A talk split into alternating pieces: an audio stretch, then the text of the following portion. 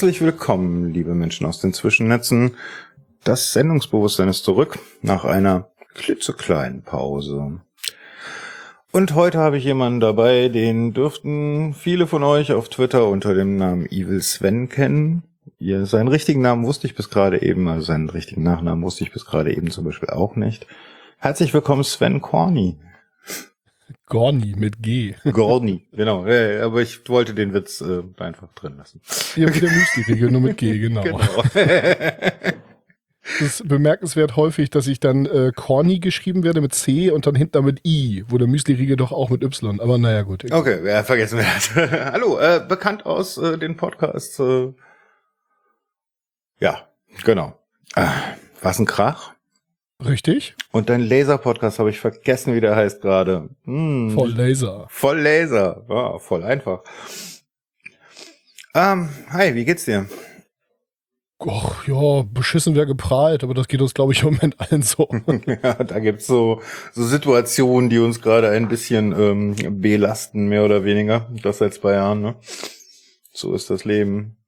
Ähm, ja, ja, Dieses, dieses ganze Beispiel mit dem alten Akku, das trifft es, glaube ich, ganz gut irgendwie. Man macht, macht morgens auf und hat das Gefühl, man wäre auf 100% geladen und dann stellt man mittags fest, waren wohl doch nur 70%. Ja, oder wie Advi immer so schön sagt, ne, die Löffel, die gehen einem ganz schön schnell aus.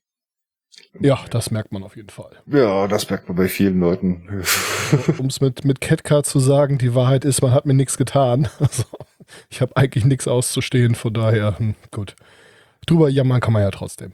Naja, du kennst das Sendungsbewusstsein ja, du weißt, worum es hier geht. Nämlich ausschließlich um dich. Du darfst jetzt scheinen. Ähm, ich habe auch ein bisschen Angst, muss ich sagen. Wieso? Ach ja, weißt das du, wenn ich, mal die Liste, wenn ich mal die Liste deiner GästInnen so durchscrolle äh, und äh, sehe, dass das alles irgendwie total äh, interessante Menschen sind, die was zu sagen haben und jetzt sitze ich hier, also kein Phishing for Compliments, also. Also ich, ich äh, lade nur interessante Menschen ein, die was zu sagen haben, ja? Ja gut, okay, dann nehme ich das Kompliment jetzt einfach mal an. sonst die Klappe. genau. Ja, du machst nämlich auch noch ganz andere spannende, schöne Dinge, außer deinen beiden Podcasts und darum wird's heute, wird's heute auch noch gehen, aber ich glaube, der Tat sogar noch ein paar Podcasts mehr. Also äh, ja, das Unterhaltungszimmer, da bin ich auch noch bei und äh, noch ein paar. Ja, dann plug, los, jetzt los, ab, los, alle, los. Plug. Ja, ich habe ja gerade schon mal mit voller Absicht mein eigenes Twitter-Profil aufgemacht und das jetzt irgendwie weggeklickt, damit ich auch nichts vergesse. Nein, ich habe früher mal den Quantenrost gemacht, der ist noch nicht tot, das ist der esoterische Grill-Podcast. Was? Wo wir die ganze Zeit so reden und darüber reden, dass man seinen Grill an den Leylinien ausrichten muss, um die äh, Tierkreiszeichen, die wir Grillkreiszeichen nennen, äh, vernünftig ins äh, Grillgut zu channeln. So. Und ja, das machen wir dann halt Viertelstunde, 20 Minuten und hinterher sind wir auch selber komplett durch. Und besoffen? Äh, nee, wir machen das vollständig nüchtern in der Tat und das überrascht uns niemand mehr als mich und Kai, den Hobbykoch Kai, mit dem ich das zusammen mache. Ähm, ja, also wir, wir, saßen irgendwann mal in der äh, Mincorrect Live-Show, äh, in der letzten, in der es ja sehr viel dann um so ESO-Kram ging und dann beugt sich Kai irgendwann rüber zu mir und sagt, scheiße, die klingen ja genauso wie wir, diese ganzen Spinner. Ich sag, du, ich fürchte, wir klingen wie die. Ja, haben wir aber lange nichts mehr gemacht, aber wir sind eigentlich, ich, ich bin noch nicht bereit, das Projekt für tot zu erklären. Es gibt viele Leute, die neue Folgen fordern. Ähm, mal schauen. Ja, aber ihr beide habt doch noch einen Podcast. War da nicht was mit Socken? Ja, das ist der, äh, der Sven, der Kulinarikast Sven. Der war ja auch schon mal zu Gast bei dir vor ewigen Zeiten. Und ja. mit dem mache ich den Podcast Zwei Paar Socken. Ähm, das ist so ein Outdoor Survival Preparedness Bushcraft Podcast, irgendwie so das ganze, das ganze Themenpaket. Also man könnte ihn auch, wir sind früher große Rüdiger Neberg-Fans äh, Podcasten gewesen, Podcasten äh, nennen. Und äh, ja, da geht's darum. Das muss ich mir hier merken, da müssen wir gleich noch drauf ankommen. Ähm, aber lass uns mal ganz vorne anfangen. Ja. Du kamest in die Welt, wann und wo? Ähm, vor äh, ziemlich genau 40 Jahren, ähm, also noch bin ich 39, aber das hält nicht mehr lange, ähm, in äh, Wilhelmshaven. Das ist ein kleiner Ort an der Nordseeküste auf halbem Weg zwischen Hamburg und den Niederlanden in etwa. Und ähm, ja, da sitze ich jetzt wieder, nachdem ich mich diverse Jahre woanders rumgetrieben habe. Du bist also einer von den Spitzenstreuen, ne? Nee, das sind die in Hedwig-Holzbein. Die ah. äh, sind noch ein bisschen weiter nördlich. Die nennen sich auch selbst der wahre Norden, dabei liegt die Hälfte von denen irgendwie an so einem komischen Binnensee, den die Meer nennen. Das ist ganz du meinst dieses Ostsee, ja? Ich kann das nicht ernst nehmen. Nein, ich liebe Schleswig-Holstein. Ich habe in der Tat ein paar Jahre in Kiel gewohnt. Ich mag die Ostsee auch, aber äh, so, so ein bisschen, äh, wie soll man das jetzt nennen, äh, so, so ein bisschen Dummsnacken muss halt immer sein. Lokalpatriotismus, ja? Also. Ja, ja, ja, ob es das wirklich ist. Also ich, ich glaube ja nicht wirklich, dass wir geiler sind als die, aber. Ey, es ist genauso wie zwischen Köln und Düsseldorf, ne? Also in Köln habe ich in der Tat auch mal eine Weile gewohnt und ähm, meine, meine, Eltern haben sich in Düsseldorf kennengelernt. Also auch diese, diese Linie ist mir sehr bekannt. Okay. Ähm, ja, und du bist dann wahrscheinlich zur Schule gegangen. Wie war denn so deine Schulzeit, deine Kindheit? Ach ja, nee, meine Kindheit war super. Da äh, habe ich also gar nichts zu, ähm, zu meckern gehabt. Äh, ich habe relativ äh, früh mit Jiu-Jitsu angefangen. Das war, äh, weiß ich gar nicht, wie alt ich da war, irgendwie fünf oder so. Also ich war noch nicht in der Schule. Wow, ähm, coole Eltern. Äh, ja, äh, in der Tat gab es da irgendwie einen Vorfall, wo so äh, Ältere waren, die mich so ein bisschen da auf dem, oder mich und ein Freund auf dem Schulhof irgendwie so ein bisschen, also meine Eltern wohnten in der Nähe einer Schule, wo wir dann auf dem Schulhof außerhalb der Schulzeiten auch als äh, noch nicht Schüler äh, spielen gegangen sind und da waren so ein paar Ältere, die uns da irgendwie, naja, die haben uns nicht richtig drangsaliert oder so, aber schön war es auch nicht. Also ich will das jetzt nicht überdramatisieren und dann. Äh, also diese typischen Keilereien halt, ne? Ja, ach, die, die haben uns da mit ihren Fahrrädern irgendwie durch die Gegend gejagt und also war, also war nicht dramatisch, aber wie gesagt, schön war es auch nicht. Und dann waren meine Eltern der Meinung, das wäre irgendwie ganz gut, wenn ich mich wehren könnte, wenn sowas, äh, wenn sowas mal über diese, diesen Punkt hinaus äh, passieren sollte. Mhm. Es hat aber nicht so richtig geklappt, denn die, die Sportschule, in die ich da gegangen bin, die waren also sehr äh, bedacht darauf, äh, uns äh, von Anfang an beizubringen, dass das also Dinge sind, die wirklich nur im äußersten Notfall irgendwie eingesetzt werden und ähm, äh, dass also irgendwie Respekt vor Menschen irgendwie eine ganz wichtige Geschichte ist. Und das habe ich also so verinnerlicht, dass ich mich habe noch viele Jahre irgendwie äh, unsachgemäß behandeln lassen, bevor ich dann irgendwann mal angefangen habe, mich zu wehren. so. Naja gut, aber du lernst ja irgendwie auch damit, also das ist zumindest meine Erfahrung mit Kampfkunst. Ich meine, ich habe auch sehr früh mit Jiu-Jitsu angefangen. Übrigens eine ähnliche Situation. Also ich wurde von den Hauptschülern ähm, an meiner Realschule, also so ein Komplex Realschule, Hauptschule, ne? Ja. Ähm, und äh, mal mit dem Messer bedroht. Da war es dann meine Mutter zu bunt. Ja? Ich habe zwar vorher schon jahrelang wollte ich gerne Jujutsu machen, aber äh, das war ihr zu brutal und zu aggressiv. Und äh, nach der Situation war dann, nee, mach. und ich finde das halt auch sehr gut, dass dir da halt wirklich zwei Dinge beigebracht werden, wenn es eine gute Schule ist. Das eine ist, vermeide den Kampf um jeden Preis. Ne? Denn bei jedem Kampf trifft's dich auch und respektiere dein ja. Gegenüber so weit wie es geht. Ja, wobei ich sagen muss, ähm, ich, ich würde dieses Vermeide den Kampf um jeden Preis halt an einer Stelle einschränken wollen. Und zwar ähm, vermeide den Kampf halt nicht bis zu dem Punkt, wo er dann nicht mehr zu deinen Bedingungen stattfindet. Ja, gut, okay, das klar. Ist halt also, unfassbar schwierig. Von daher ist äh, vermeide das, wenn es irgendwie geht, äh, sicherlich nicht verkehrt. Aber äh, ja, wie gesagt, wenn es dann, wenn's dann an den Punkt kommt, wo du das dann gar nicht mehr in der Hand hast, äh, weil du dann irgendwie we weggehen willst und sie dir dann ins Kreuz springen oder irgendwie das sowas. Ist dann der Punkt, halt, genau. Da ist, dann der, da ist dann der Punkt. Ne? Also ich meine, auf der anderen Seite von hinten wird man selten angegriffen. Äh, da haben sogar die meisten Menschen echt Respekt, also Manschetten das zu tun. Bist du in anderen Gegenden aufgewachsen als ich? Ja gut, es gibt halt Arschlöcher, gibt's überall, ne? Also hast du, muss also man so einschätzen die Wilhelmshavener Eröffnung für so einen Überfall ist gerne mal so ein ins äh, Fahrrad, Vorderrad geworfener Ast oder sowas. Mhm. Also so viel zum Thema nicht von hinten, ja. Oh, ja, oh, scheiße, nett. Äh, ja gut, okay, ähm, äh, ja stimmt schon. Also ich, ich kenne das halt so aus, aus Bar-Konflikten und so Disco-Konflikten, ne? Ja, das dem, stimmt. Da in dem Moment, wo sich einer umdreht äh, und weggeht, ist es sehr selten, dass der, dass, dass der andere dann noch was macht. Ja, das ist richtig. Das ist dann ja auch, ich sag mal, vor Publikum und da gilt, so ein gewisser total perverser ich nenne es jetzt mal vorsichtig Ehrenkodex, weil mir mhm. kein besseres Wort einfällt, aber mit Ehre hat das alles nicht viel zu tun. Ah, gar nichts. Muss man, muss man ganz klar sagen. gar nichts. Die Ehre wäre, ist, ist weit vorher gebrochen. Ja, ja. Und meistens irgendwie bestimmt zu sagen, ich gehe jetzt einen schönen Abend noch und äh, dann irgendwie die ersten paar Schritte rückwärts und sich dann umdrehen. Das funktioniert in aller Regel, ja. Hattest du noch andere Hobbys als Jugendlicher, Kind, Jugendlicher? Ähm, ja, ich bin relativ viel Fahrrad gefahren, habe irgendwie an meinem, meinem Fahrrad rumgebastelt und äh, ja, es, ich habe mich so ein bisschen mit Musik beschäftigt. Ähm, ja, bin irgendwie zur Musikschule gegangen und habe irgendwie auch mal Noten gelernt und so ein bisschen äh, ja, ich will nicht sagen Klavier spielen, aber ich weiß zumindest, wie so eine Klaviatur funktioniert. Also so ein bisschen Heimorgel irgendwie habe ich da gespielt und äh, ja, später habe ich im Chor gesungen, aber ich muss ganz ehrlich sagen, ich glaube, ich habe vier oder fünf Mal in meinem Leben Noten gelernt und das jedes Mal wieder vollständig vergessen. ich habe gar nicht, ich habe es gar nicht erst geschafft, also von Anfang an nicht. Hm.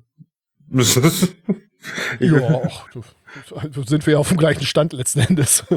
Meine Musiklehrerin hat nach irgendwie einem halben Jahr meiner Mutter gesagt, schicken Sie ihn zum Tanzen. Er hat ein super Rhythmusgefühl, aber Musik wird nichts. Alles andere nicht so. Bist du ein Eintonsänger? Ich habe keine Ahnung. Ich glaube, ich bin ein Quietschtonsänger. es gibt so Leute, egal welchen Ton die versuchen zu erreichen, es ist immer der gleiche. der passt dann halt selten. Verstehe, verstehe. Ähm, Deine Schulzeit verlief also so, so klassisch, wenn man das so klassisch sagen will. nerdig halt, ne? Ich war halt irgendwie, äh, ich werde jetzt, will jetzt nicht sagen schlauer als die meisten, aber ich kam mit der Schule in vielen Feldern relativ gut klar. Ich scheine irgendwie eine Form von Legasthenie zu haben. Also irgendwie, ähm, ich weiß nicht, einmal mit Haar sieht für mich immer noch richtiger aus als einmal ohne Haar. Sieht so. Und äh, solche Dinge, das hat äh, die Schule an einigen Stellen etwas erschwert. EI? Und Vertauschst du gerne E und I? Ja, das passiert auch, ja. ja. Also diese typischen Fehler, auch irgendwie, äh, wenn ich, wenn ich nicht aufpasse, dass dann irgendwie D und B mal irgendwie durcheinander mhm. geraten. Also ich weiß inzwischen einfach, dass das falsch ist und das fällt mir dann auch auf, aber so im ersten Moment, äh, speziell beim Schreiben, weil man, man schreibt, oder ich zumindest schreibe ja irgendwie sehr wenig nur noch von Hand. Ist ja irgendwie einfach aus der Mode gekommen. Und äh, da rutscht mir das in der Tat manchmal noch rein. Und das ist irgendwie ganz, ich weiß nicht, ganz spannend. Wie gesagt, jetzt bin ich fast 40 und dann passiert immer noch. Naja, gut. Hm, das geht, glaube ich, auch nicht weg. Also, hm, Nö, wenn ich, ich ehrlich bin. Nicht. Also man hat es irgendwann im Griff halt, aber äh, ja. Nö, aber ansonsten relativ unspektakulär. Ich bin durch die Schule so durchgerauscht, irgendwie ohne größere Probleme. Äh, bis zum Abitur, denn ich wollte, ich war mir noch nicht so sicher, was ich genau studieren möchte oder was ich genau mal machen möchte, aber dass ich studieren wollte und das, nein, dass alles, was ich machen wollte, irgendwie mit einem Studium zu tun hätte, das war mir relativ schnell klar. Und äh, ja, dementsprechend habe ich das Abi dann halt auch gemacht, auch ein ganz guten Ergebnis, war alles in Ordnung. Ja, ich habe mit den Leuten, mit denen ich in der Schule irgendwie zu tun hatte, privat dann wenig zu tun gehabt. Also ich habe dann irgendwann äh, eine Rollenspielrunde gefunden, damals Schwarzes Auge. Oh, ähm, so weiter bist du. Ja, ganz schlimm. Da können wir uns ja jetzt äh, streiten. Ach ja, du bist D&Dealer? Richtig. Oder wie, oder, oder wie ich sie nenne. Nein, ich. Wir haben beide recht.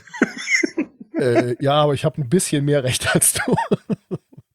Nee, äh, und äh, ach gut, das habe ich irgendwie mit ein paar Leuten äh, mit ein paar Leuten äh, gespielt aus der Schule und in der Tat kam letztens dann auch irgendwie die, also ist auch schon wieder zwei Jahre her oder was, aber kam dann die Mail irgendwie 20 Jahre Abitur und äh, da äh, habe ich dann auch zurückschreiben müssen, es tut mir furchtbar leid, mitten in einer Pandemie äh, äh, mich da irgendwie gemütlich zusammensetzen, Zitat aus der E-Mail, äh, in einem netten Restaurant, Zitat aus der E-Mail, äh, um irgendwie 80 Prozent, 90 Prozent Leute zu sehen, die ich, äh, die ich nicht leiden kann und die ich immer noch nicht leiden kann. Es tut mir leid für dich. Wahrscheinlich immer noch nicht leiden kannst, ne? So, ja, nee, kein Bock drauf. Also ja, aber ich sag mal, meine Shadowrun-Runde, die ich dann danach hatte, die, da sind wir uns dann vielleicht wieder einig. Da sind wir uns absolut einig. Siehst du, ich bin dann irgendwann zu Cyberpunk gewechselt, aber das ist wieder ein anderes Thema. Da sind wir uns auch einig. Das hat die, das hat die Welt dann ja erst irgendwie 30 äh, Jahre später entdeckt, dass das cool ist. Naja, das stimmt ja nicht ganz, ne? Also ich meine, dieser ganze Kram wie Johnny Mnemonic und so weiter, was du so im das Fernsehen stimmt. gesehen hast, das ist ja alles genau diese Cyberpunk-Welt gewesen. Ja. Also die haben ja mehr oder weniger aufeinander aufgesetzt. So Neil Gaiman und sowas. Ja gut, in dem Fall William Gibson, der ja, äh, ja so in Monix sowohl die Kurzgeschichte äh, geschrieben hat, in dem übrigens Molly Millions vorkommt, die auch in der ähm, Neuromancer-Trilogie vorkommt, aber das geht jetzt zu weit, glaube ich. Ja, ich. Ich bin äh, nur gerade bei Neil Gaiman hängen geblieben, weil ich gerade hier ähm, sein Comicwerk durchacker. Auch ein richtig großartiger Autor. Absolut. Ja, äh, genau. Also äh, ja, auf dieser ganzen Science-Fiction und Fantasy-Schiene und so weiter, da bin ich dann irgendwie so als, als Teenager irgendwie drauf gekommen und äh, dann habe ich irgendwie beim Rollenspiel entdeckt, äh, dass äh, oder haben Freunde von mir zum Rollenspiel halt Blankadien mitgebracht und dann war irgendwie Metal in meinem Leben angekommen und ist auch nicht wieder weggegangen. Hm, kann ich verstehen. Ähm, ja. Äh, da, warte mal, da, da, da. Oh, jetzt ist mir diese Frage ist schon ganz wieder witzig. Äh, die, meine Homeboys von damals, mit denen treffe ich mich also auch teilweise immer noch und äh, also die ich da irgendwie beim, beim Shadowrun-Spielen kennengelernt habe und so und äh, wir, wir spielen auch hin und wieder nochmal zusammen. Also äh, das haben jetzt keine regelmäßige Runde mehr, aber äh, das, das ist erhalten geblieben. Das ist schön. Also du spielst auch heute noch im hohen Alter von fast 40 noch Rollenspiel. Ich habe in der Tat nie aufgehört. Also es gibt ja ganz viele Leute, die dann irgendwie mit, äh, weiß ich nicht, 16, 17, 18 mal gespielt haben so und dann haben die irgendwie 15 Jahre nicht gespielt und dann spielen die jetzt irgendwie seit fünf Jahren wieder und erzählen dann, sie spielen seit 20 Jahren Rollenspiel. Es ist technisch richtig, aber wenn ihr keine 20 Jahre durchgespielt habt, dann habt ihr halt keine 20 Jahre Rollenspiel gespielt. Was vollkommen okay ist, solange ihr Spaß habt, ist das alles cool. Aber mir ja. wurde letztens vorgeworfen, wer mit 30 oder über 30 noch Rollenspiele spielt, auch Computerrollenspiele übrigens, äh, der ist ja nicht erwachsen geworden danke für das Kompliment, muss ich an der Stelle sagen. Genau so habe ich auch reagiert. Doch, ja, gut. When you grow up, your heart dies. Also, das ist ungefähr ist ja so, so, ja. Du spielst auch heute noch fröhlich, ja? Ja, auf jeden Fall. Äh, in der Tat, äh, meine Runde gestern ist ausgefallen, meine Runde morgen findet hoffentlich statt. oh, okay. Ja, ist ja jetzt in der Pandemie irgendwie das perfekte Hobby. Ne? Also zwischen, ich habe irgendwie 2004, glaube ich, als Skype rauskam, habe ich angefangen über Skype halt zu spielen. Cyberpunk über Skype, also Skyperpunk. Und ähm, die Runde habe ich auch mit diversen Auswechselungen, äh, ich glaube, wir waren da noch zu zweit von der Originalrunde über bis vor drei Jahren ungefähr, ja, nicht mal. Also auch irgendwann in der Pandemie schon, habe ich die, habe ich die in der Tat durchgespielt. Das ist so meine am längsten laufende Runde. Dementsprechend habe ich so mit über Discord spielen und irgendwelche Würfelbots und so weiter hatte ich schon ein bisschen Erfahrung. Und das war für mich jetzt also alles nichts Neues. Ja, und Zeit mit Leuten verbringen, was machen und das alles irgendwie online und irgendwie zusammen noch so ein bisschen Escapism, das äh, ist ja nun wirklich das perfekte Hobby für die Zeit gerade. Ja, auf jeden Fall. Es war vorher auch schon kein schlechtes Hobby, aber äh, das ist, ist jetzt umso eher angenommen. Ne? Mhm. Ja, definitiv. Haben viele Leute wiederentdeckt oder jetzt für sich entdeckt. Und ich glaube, da haben die ganzen Podcasts und äh, hier Videos und so weiter, wo Leute irgendwie Rollenspiel spielen, auch ihren Beitrag zu gehaben, äh, gehabt. Und äh, ja, ist doch schön. Also es freut mich in der Tat, dass da, äh, dass da viele Leute hinfinden und das irgendwie so, dass ich es inzwischen fast gar nicht mehr erklären muss, zumindest so in unseren Nerdkreisen, sag ich jetzt mal. Mhm. Wie würdest du Rollenspiel denn jemandem erklären, der keine Ahnung davon hat? Ach, heute mache ich das in der Tat über Computerrollenspiele. Also ich sage den Leuten dann, ja, hier hast du, weiß ich nicht, irgendwie beliebiges Computerrollenspiel gespielt und genau, jetzt stell dir mal vor, das würde alles nicht ganz so um Kampf gehen, sondern auch mehr so um Questen und so weiter und so fort. Wobei das ist ja heute bei den Rollenspielen, Computerrollenspielen auch. Also wenn man sich da, ach, wie, wie hieß es, hieß es nochmal, dieses ganz bekannte hier Mass Effect oder sowas anguckt. Mhm. Äh, ne, oder auch hier, weiß nicht, die ganzen Baldur's Gate Nachfolger und äh, Elder Scrolls und Tüdelü. Mhm. Äh, ja, also sowas halt, aber äh, anstatt dass die Welt halt programmiert ist und äh, äh, gecodet ist oder, oder ähm, die, die Events, die da irgendwie passieren, halt hardcoded sind, denkt sich das halt eine Person am Tisch aus, wenn man jetzt von so einem klassischen Setting ausgeht. Und äh, da ist halt den Vorteil, dass ihr halt alles machen könnt und dass die, der Plot nie ausgeht und äh, dass ihr halt auch Dinge tun könnt, die sich die Leute vorher nicht überlegt haben, sondern die spontan passieren. Zum einen und zum anderen hat man ja auch die Multiplayer-Erfahrung, dadurch, dass ja noch andere Leute mit am Tisch sitzen und man mit denen halt interagieren kann.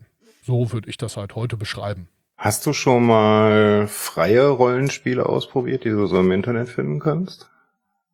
Ähm, was meinst du jetzt? Also auch Pen and Paper Rollenspiel? Ja, ja, Pen and Papers. Also, also ich meine damit wirklich nur Pen and Paper gerade, so wo du dir halt das Regelwerk, so ein kleines Regelwerk aus dem Netz lädst, um zum Beispiel ja. das mal mit deinen Kindern zu spielen oder so, so Leute also ran ich spiel, Ich spiele relativ regelmäßig Risus. Ähm, Risus.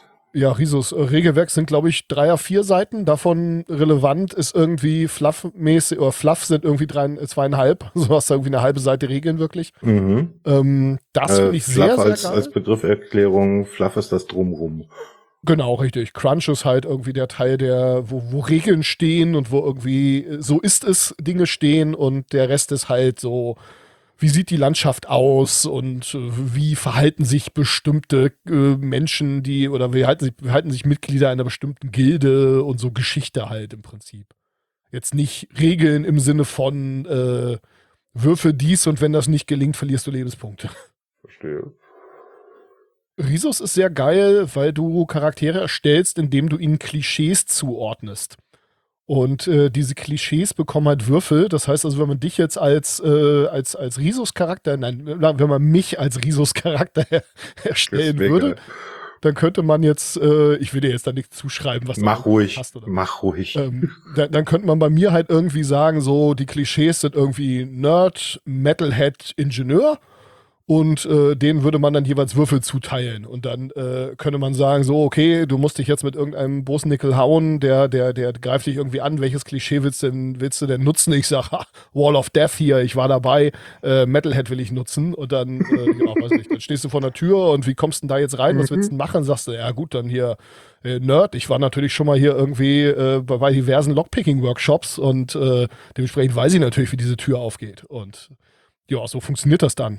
Das funktioniert erstaunlich gut. Führt natürlich dazu, dass die Charaktere erstens sehr schnell erstellt sind und zweitens, dass alle schon mal eine gute Idee haben, wie sie die Charaktere spielen, denn das steht da ja auf dem Zettel schon, nämlich da, wo diese Klischees stehen. Mhm. Alle haben irgendwie Klischees im Kopf und also Risus ist, glaube ich, Latein und heißt irgendwie übersetzt Gelächter. Das ist definitiv so silly Roleplaying, also es ist eher so für äh, für, für, für lustige Einabendrunden oder so gedacht. Mhm. Da hätte ich auch, auch noch eine Empfehlung. Super. Das ist ein One-Pager, nennt sich das. Das ja. ist Honey Haste.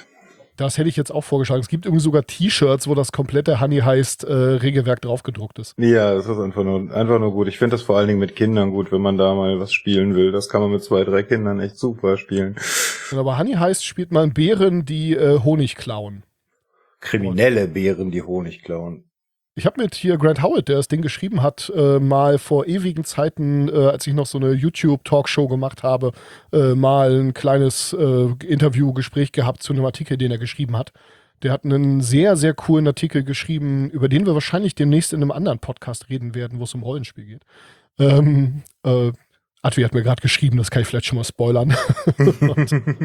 da wird es wahrscheinlich demnächst auch eine No Politics Folge geben, wo wir über Rollenspiel reden. Cool. Wenn wir uns nicht zerstreiten und die nie rauskommt oder so.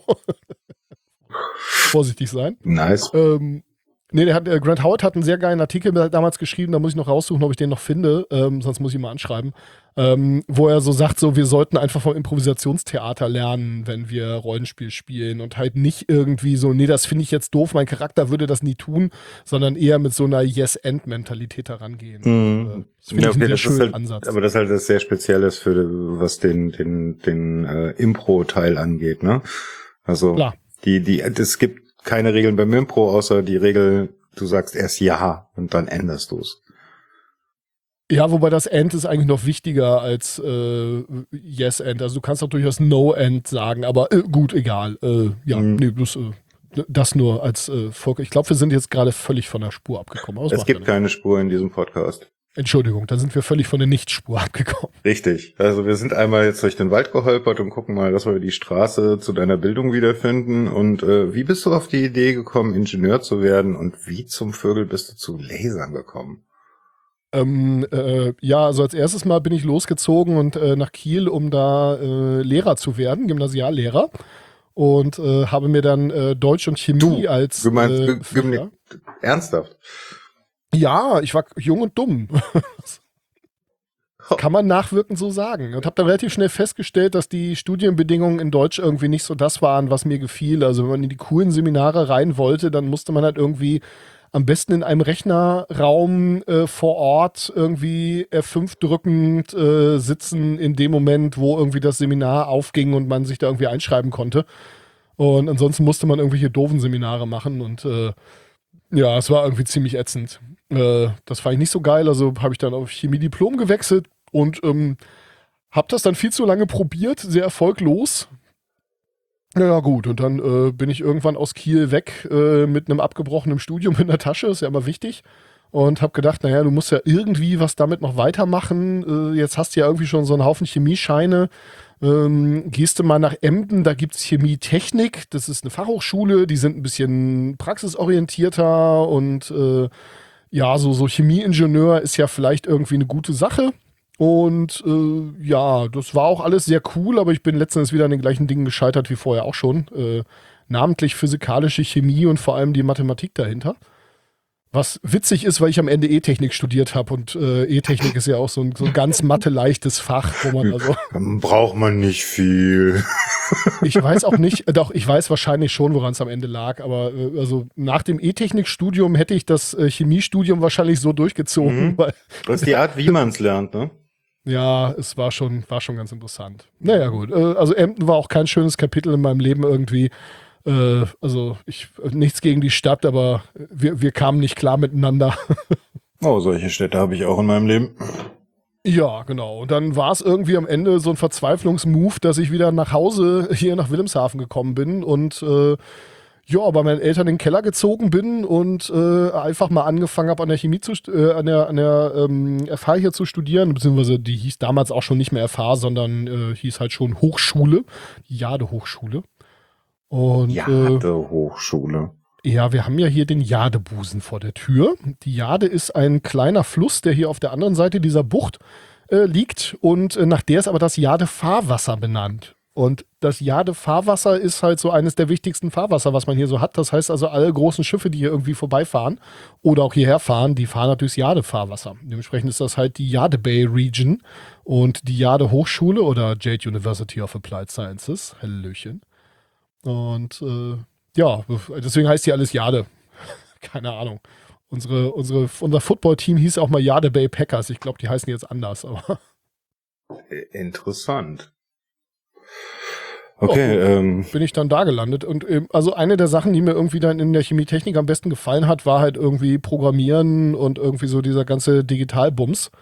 Und so bin ich dann auf äh, Elektrotechnik bzw. Kommunikations- und Informationstechnik gekommen. Und äh, das Studium habe ich dann witzigerweise auch abgeschlossen. Mhm. Mit ein bisschen Verspätung, was unter anderem daran lag, dass ich dann irgendwann in der Spätphase des äh, Studiums mit meinem Professor zusammen eine Firma gegründet habe, weil wir halt so ein paar Firmen hatten, die irgendwie das, was ich da als Studentenprojekt abgeliefert hatte, gerne kaufen wollten. Und äh, ja, da mussten wir ja dann liefern. Wenn die einen, einen mit Geld bedrohen, dann äh, jeden Kampf vermeiden. Das hatten wir ja vorhin schon mal. Ist es denn so ziemlich normal, dass man mit seinem Professor eine Firma gründet?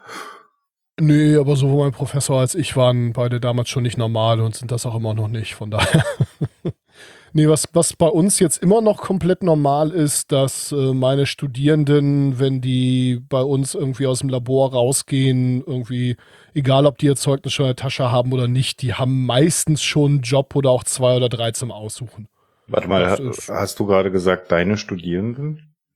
Naja, äh, ich arbeite da jetzt ja auch. okay, ja, okay. Lass uns mal dahin kommen.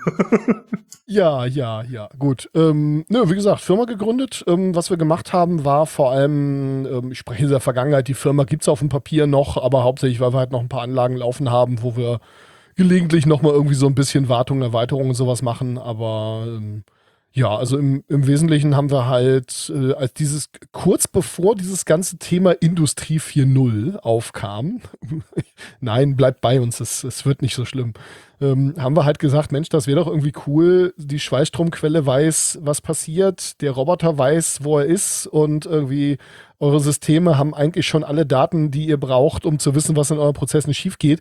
Es wäre doch cool, wenn man die mal irgendwie alle zusammenfassen würde, mal alle sammeln würde an einer Stelle in irgendeinem Computer und vielleicht noch so ein paar Sensoren ranhängt, die uns zusätzliche Informationen geben, ähm, die wir vielleicht noch nicht im System haben, das alles zusammenführt und damit so eine Prozessüberwachung macht. Und ähm, ja, das haben wir auch gemacht. Und das hat auch ziemlich gut funktioniert. Und es ging dann aber sehr schnell los, dass die Leute gesagt haben: Mensch, wir haben aber dieses ganz spezielle Problem hier. Wir haben hier eigentlich die Daten, die, die uns irgendwie die Informationen liefern können. Und wir haben hier eigentlich auch irgendwie so, wir wissen auch, wie wir es wie aus dem Weg kriegen, so. Aber das müsste jetzt mal einer machen. Und ja, also im Wesentlichen haben wir dann ganz viel irgendwelche Bauteile vermessen und dem Roboter gesagt: fahr mal lieber einen Millimeter weiter rüber. Das Presswerk war wieder war wieder anders drauf heute. Mhm, sowas, okay, verstehe. Genau, so, so äh, Retrofitting von, ähm, von, von äh, Sensorik und, und äh, Regelsystemen, ähm, Steuerungssystem, Regelungssystem in bestehenden Industrieanlagen. Und von, ich sag mal, äh, relativ großen Firmen, die irgendwie so äh, Geräte bauen, die man hinter einen Trecker hängt, also Scheibeneggen und solche Geschichten, äh, über irgendwelche Firmen, die Standsteile machen in, in, sehr großen Stückzahlen, bis hin zu Automobilfirmen, auch gleich mehrere, ähm, haben wir da also alles Mögliche gemacht. Also wenn ihr irgendein äh, ein Auto der letzten Jahre irgendwie von einer der großen Marken gefahren habt, dann kann ich euch wahrscheinlich sagen, an welchem Teil ich da irgendwo an einer Schweißnaht irgendwie mal so zwei, drei Sachen korrigiert habe. Verstehe. Okay, äh, das ist aber schon eine ganz coole Sache. Also das hast du während deines Studiums gemacht? Das habe ich während des Studiums gemacht, so in der Endphase und danach auch mehrere Jahre äh, halt hauptberuflich, wo ich da also unseren Softwarekern da im Prinzip weiter maintained und weiterentwickelt habe und da zusätzliche Module für entwickelt habe für halt die ganzen Dinge, die so, die so aufkamen. Und äh, wir sind dann aber letzten Endes ein bisschen von der Zeit überholt worden, denn äh, Industrie 4.0 ist ja genauso wie damals schon ZIM nie umgesetzt worden. Ähm, also ZIM ist hier Industrie 4.0 aus den 80ern. Ähm, hat uns so Dinge wie, wie Cut und Cam gebracht. Das kennen ja, glaube ich, die meisten, also Computer-Aided Design und Computer-Aided äh, Machining. Und äh, ja, so war es ja bei Industrie 4.0 auch. Das hat man alle ganz, eine ganze Weile vor sich hergetragen, aber die Ideen sind im Prinzip in alle Geräte eingeflossen. Das heißt, so eine Schweißnahtüberwachung, dass man also die Parameter äh, aufzeichnet, die die Schweißstromquelle selber während des Prozesses sammelt, das macht heute jedes Gerät. Also jedes Premium-Gerät macht das und speichert das einfach weg. Und dann kann man da sich mit dem Handy irgendwie ins Bluetooth, über Bluetooth einwählen oder irgendwie sich einfach dran stöpseln und dann ist da eine Website irgendwie mit einem, mit einem Webinterface halt, wo man sich halt äh, die letzten zehn Schweißungen angucken kann. Und die fallen dann da auch irgendwie über Schnittstellen raus und so. Und letzten Endes ähm, haben, sind viele Dinge, die wir damals irgendwie gemacht haben, äh, damals so lange ist auch gar nicht her, also irgendwie sechs, sieben Jahre, ähm, die, die wir da gemacht haben, die machen jetzt viele Hersteller selber. Okay. Aber war natürlich geil, da in irgendwelchen Fertigungsanlagen rumzufuschen irgendwie, äh, wo du auch, ich sag mal, schon das Damoklesschwert hast, wenn du es jetzt hier vergeigst und die Anlage steht 20 Minuten, dann kostet das halt, was weiß ich hier, 15.000 Euro, ne? Das sind noch die kleinen Anlagen, wo die Produktion noch nicht volle Kanne läuft. Okay, verstehe. Ähm, du hast also nicht nur Elektrotechnik gemacht, sondern auch gleich in den Bereich Software Development reingeschnuppert? Ja, das gehörte bei uns im Studium schon dazu. Ich sag mal nicht in der Ausführlichkeit, wie man das jetzt in einem Informatikstudium macht oder auch in irgendwelchen Ausbildungsberufen. Aber so Test-Driven Design, Echtzeitdatenverarbeitung und was weiß ich, so verschiedene Programmierparadigmen und so weiter, das gehört zu so einem, äh, ich sag mal, eher, äh, eher softwaremäßigen E-Technik-Studium durchaus dazu. Das ist ja schon richtig advanced. Also ich meine, mal ganz ehrlich, Test-Driven Design, das sehe ich ja heute noch nicht mal in den Firmen. Ja, ähm, ist so. Ähm, ich, ja, wir können es da jetzt über, über, ähm, über, über, äh, nein, wir können uns lange darüber unterhalten, wann das, wann das denn sinnvoll ist und wie groß die Klatsche sein muss für die Fliege, die man klatschen möchte. Aber Diese Diskussion habe ich so oft geführt und das, sie wird so oft unterschätzt, bis es einem auf die Fresse fällt. Richtig, jetzt muss ich sagen, ich habe halt irgendwie an dieser Software meistens alleine oder zu zweit, maximal mal zu dritt gearbeitet. Dementsprechend hatten wir halt keine automatisierten Tests. Ähm, sondern wir haben halt im Prinzip vorher, äh, vorher festgelegt, was die Tests sind, die wir machen wollen und das dann, die dann handhändisch gemacht. Ne? Also kein, kein automatisiertes und dann über Git hoch und keine Ahnung was. Also so Versionsverwaltung und sowas haben wir schon alles genutzt, so ist das nicht. Aber ich sag mal so, die, die höheren Wein da, da habe ich auch keinen Plan von. Hm, ja gut, okay. Da muss man sich aber schon sehr, sehr tief rein und braucht dafür ein paar Jahre. Kann ich dir aus Erfahrung sagen das ist eine eigene Disziplin. Ne? Da hat man ja nicht umsonst dann auch in einem größeren Team halt Leute für, die sich damit auskennen. Nur, wie gesagt, wenn du mit deiner Software da irgendwo an einer aktiven Produktionslinie auftauchst, in äh, irgendeinem, äh, ich sag jetzt mal vorsichtig, äh, südniedersächsischen, äh, weltweit agierenden Automobilkonzern, dann ähm, hast du deinen Scheiß besser im Trocknen. Das muss man mal ganz klar sagen. Ja? Also, die finden das nicht so lustig, wenn du dann da vor Ort irgendwie sagst, ja, nee, das funktioniert noch nicht so richtig. Ach, lustig, da ist der Roboter mal gegen die Wand gefahren. Upsi. Also da solltest du schon irgendwie lieber mal zusehen, dass du da auch das, was die Anlage lieferst, nochmal irgendwie sanitized und äh, dann doch nochmal irgendwie aufpasst, weil es, es, sind mir durchaus Dinge passiert, wie, äh, ja, also in dem Fall war es so, wir haben relativ nah an einem, an einem Holm geschweißt. Ähm, das heißt, wenn die Schweißnaht auf diesen Holm verschoben wurde, dann ist dir im schlimmsten Fall der Brenner gecrashed, also der, der äh, Schweißbrenner, der ist dann halt wirklich ins Blech gefahren. Das ist doof, aber kann man mit leben. Und das, was eigentlich blöder war, wenn er in die andere Richtung verschoben hat, die Schweißnaht, und auf dem Blech gelandet ist, das Blech ist halt irgendwie einen halben Millimeter dick. Und wenn du versuchst, da drauf zu schweißen, dann hast du keine Schweißnaht, sondern ein Langloch. Das heißt, es fehlte, es fehlte nicht nur die, Sch also, ja, es, es fehlte also nicht nur die Schweißnaht an der Stelle, wo sie eigentlich sein sollte, sondern es war halt auch noch ein Loch drin. Und die Stelle, an der das auffiel, also die Nacharbeitsstation, ähm, die lag halt, ich sag mal, 100 Bleche später. Das heißt, wenn du Pech hattest ähm, und da ein Fehler aufgetreten ist, dann hat halt die Nacharbeitsstation, und wenn da jetzt 200 Bleche lang nichts ist, dann guckt die, der Mensch, der sehr steht, ja sich auch nicht jedes Teil an. Das heißt, im Zweifelsfall hast du irgendwie schon 100 kaputte Teile, die alle nachgeschweißt werden müssen von Hand und diese Langlöcher dazu zu löten, ist gar nicht so einfach. Ähm, äh, die, die hast du dann schon in der Kette und äh, im Zweifelsfall sind davor nochmal 20, die die Nase übersehen hat. Und äh, das ist also äußerst unschön. Und äh, wie, was war passiert? Naja, äh, es kam halt einfach äh, von der Anlage ähm, die Anweisung, jawohl, verschiebe volle Kanne in diese Richtung. Und äh, woran lag es letzten Endes? Irgendein äh, elektrischer, äh, ich darf das sagen als Legastheniker, irgendein Elektrolegastheniker, der es eigentlich hätte besser wissen sollen, der äh, hat halt irgendwie Masse auf Phase geklemmt. Und äh, meine Anlage hat zwar sauber geschaltet, aber äh, beim Roboter kam dann halt immer, äh, jawohl, volle Kanne, lass gehen, Kapelle, äh, Maximalwert, ich weiß gar nicht, wie viel Bit wir da rübergeschoben haben, an, weil da die Anlage war so alt, dass wir das wirklich als, äh, als äh, 24 Volt Aus- oder An-Signal rübergegeben haben an den Roboter. Ach du liebe bisschen. Ja, das, als der KUKA-Mensch gesagt hat, äh, Großvaters Roboter, äh, als ich da Dinge zu gefragt habe, da wusste ich, dass wir vielleicht ein Problem haben. Aber es hat am Ende funktioniert. Also. Schon Jahre her. Das war eine Anlage, die, äh, der Absatz für dieses Automobilmodell ist halt irgendwie voll durch die Decke gegangen. Da hatte keiner mit gerechnet. Und dann haben die im Prinzip aus dem Nichts mit Kram, den sie noch im Keller stehen hatten, eine Produktion aufgebaut, die dafür erstaunlich gut funktioniert hatte.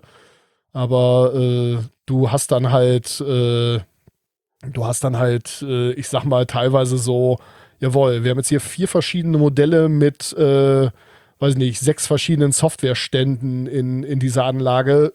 Oh, herzlichen Glückwunsch. Das wird jetzt spannend. Mhm, verstehe.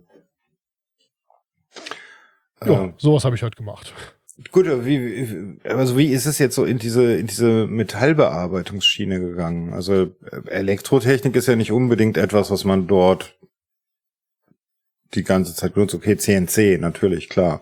Äh, ja, das denke ich eigentlich also, gerade im ersten Moment überhaupt nicht. Witzigerweise in vielen Schweißgeräten sind FPGAs verbaut, also viel Programmable Gate Arrays, mhm. das ohne Stolpern sagen konnte.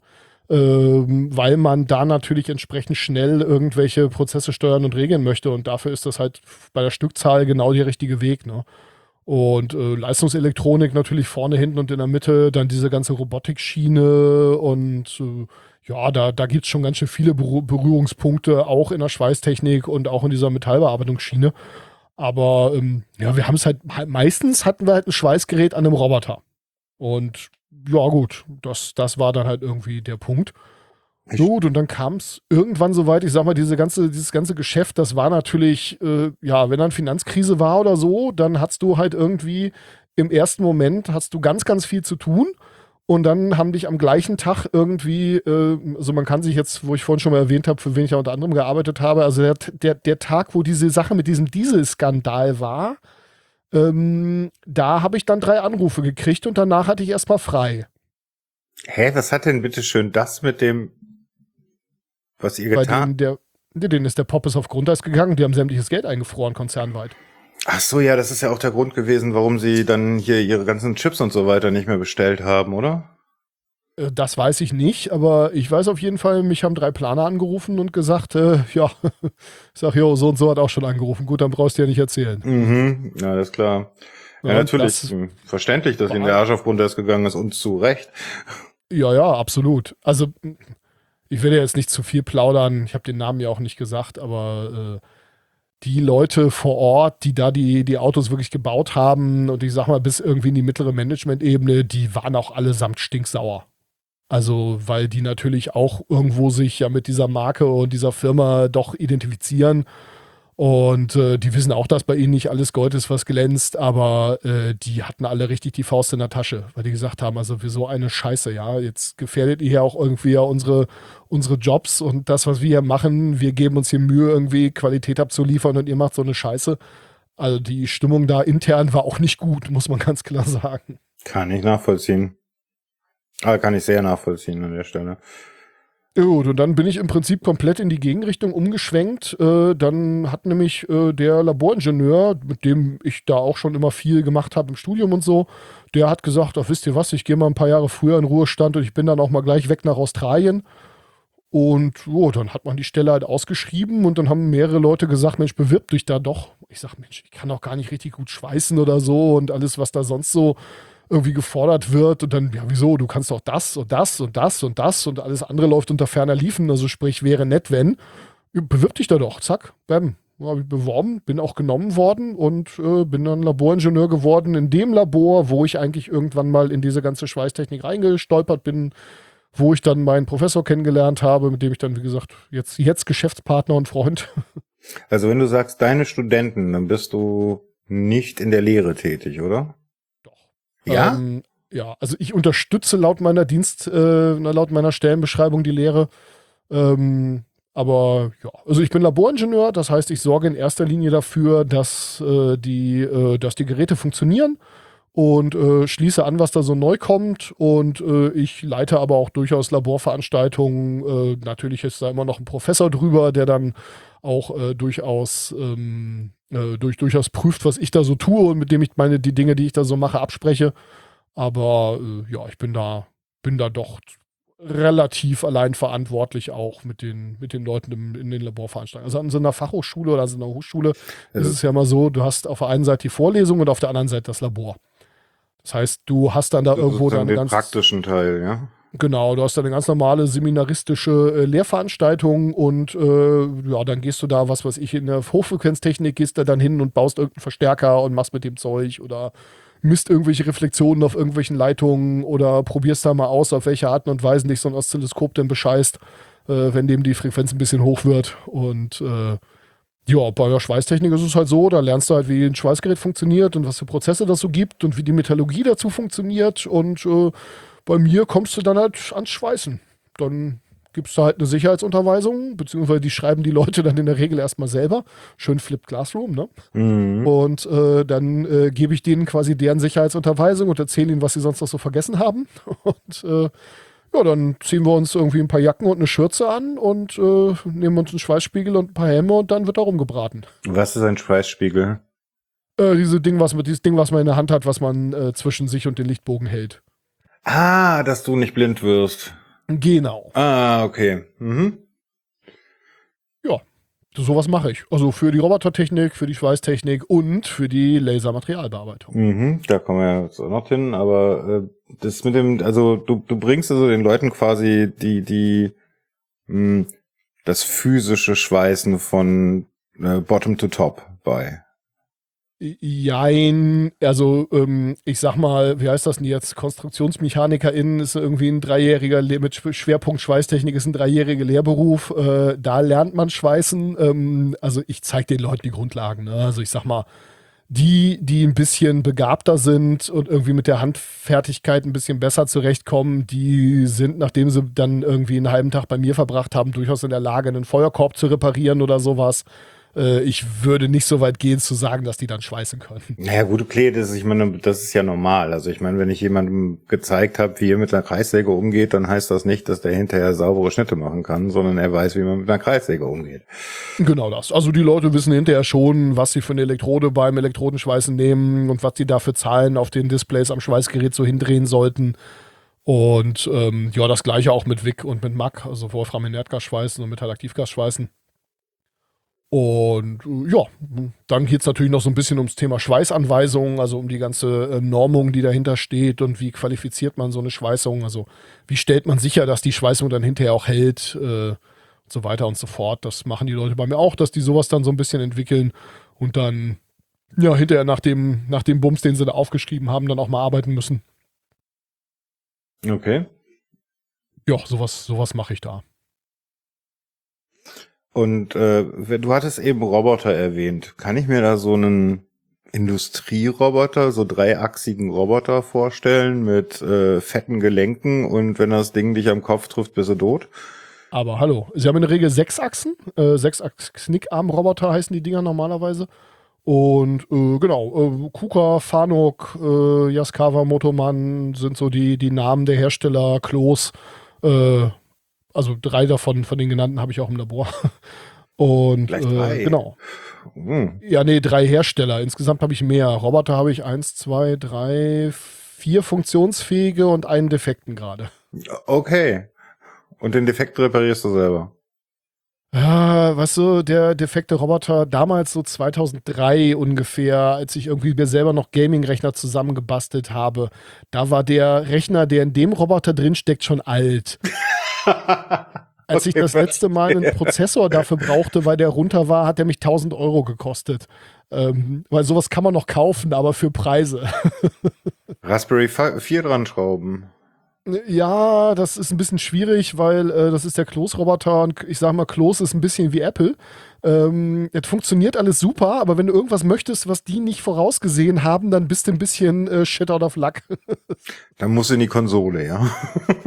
ja, und äh, das funktioniert dann auch manchmal nur so halb. Und also, wenn Apple irgendwas nicht möchte, dann weigern die sich ja sehr und das ist bei Klos so ähnlich. Dafür funktioniert es halt ziemlich, ziemlich flutschig meistens.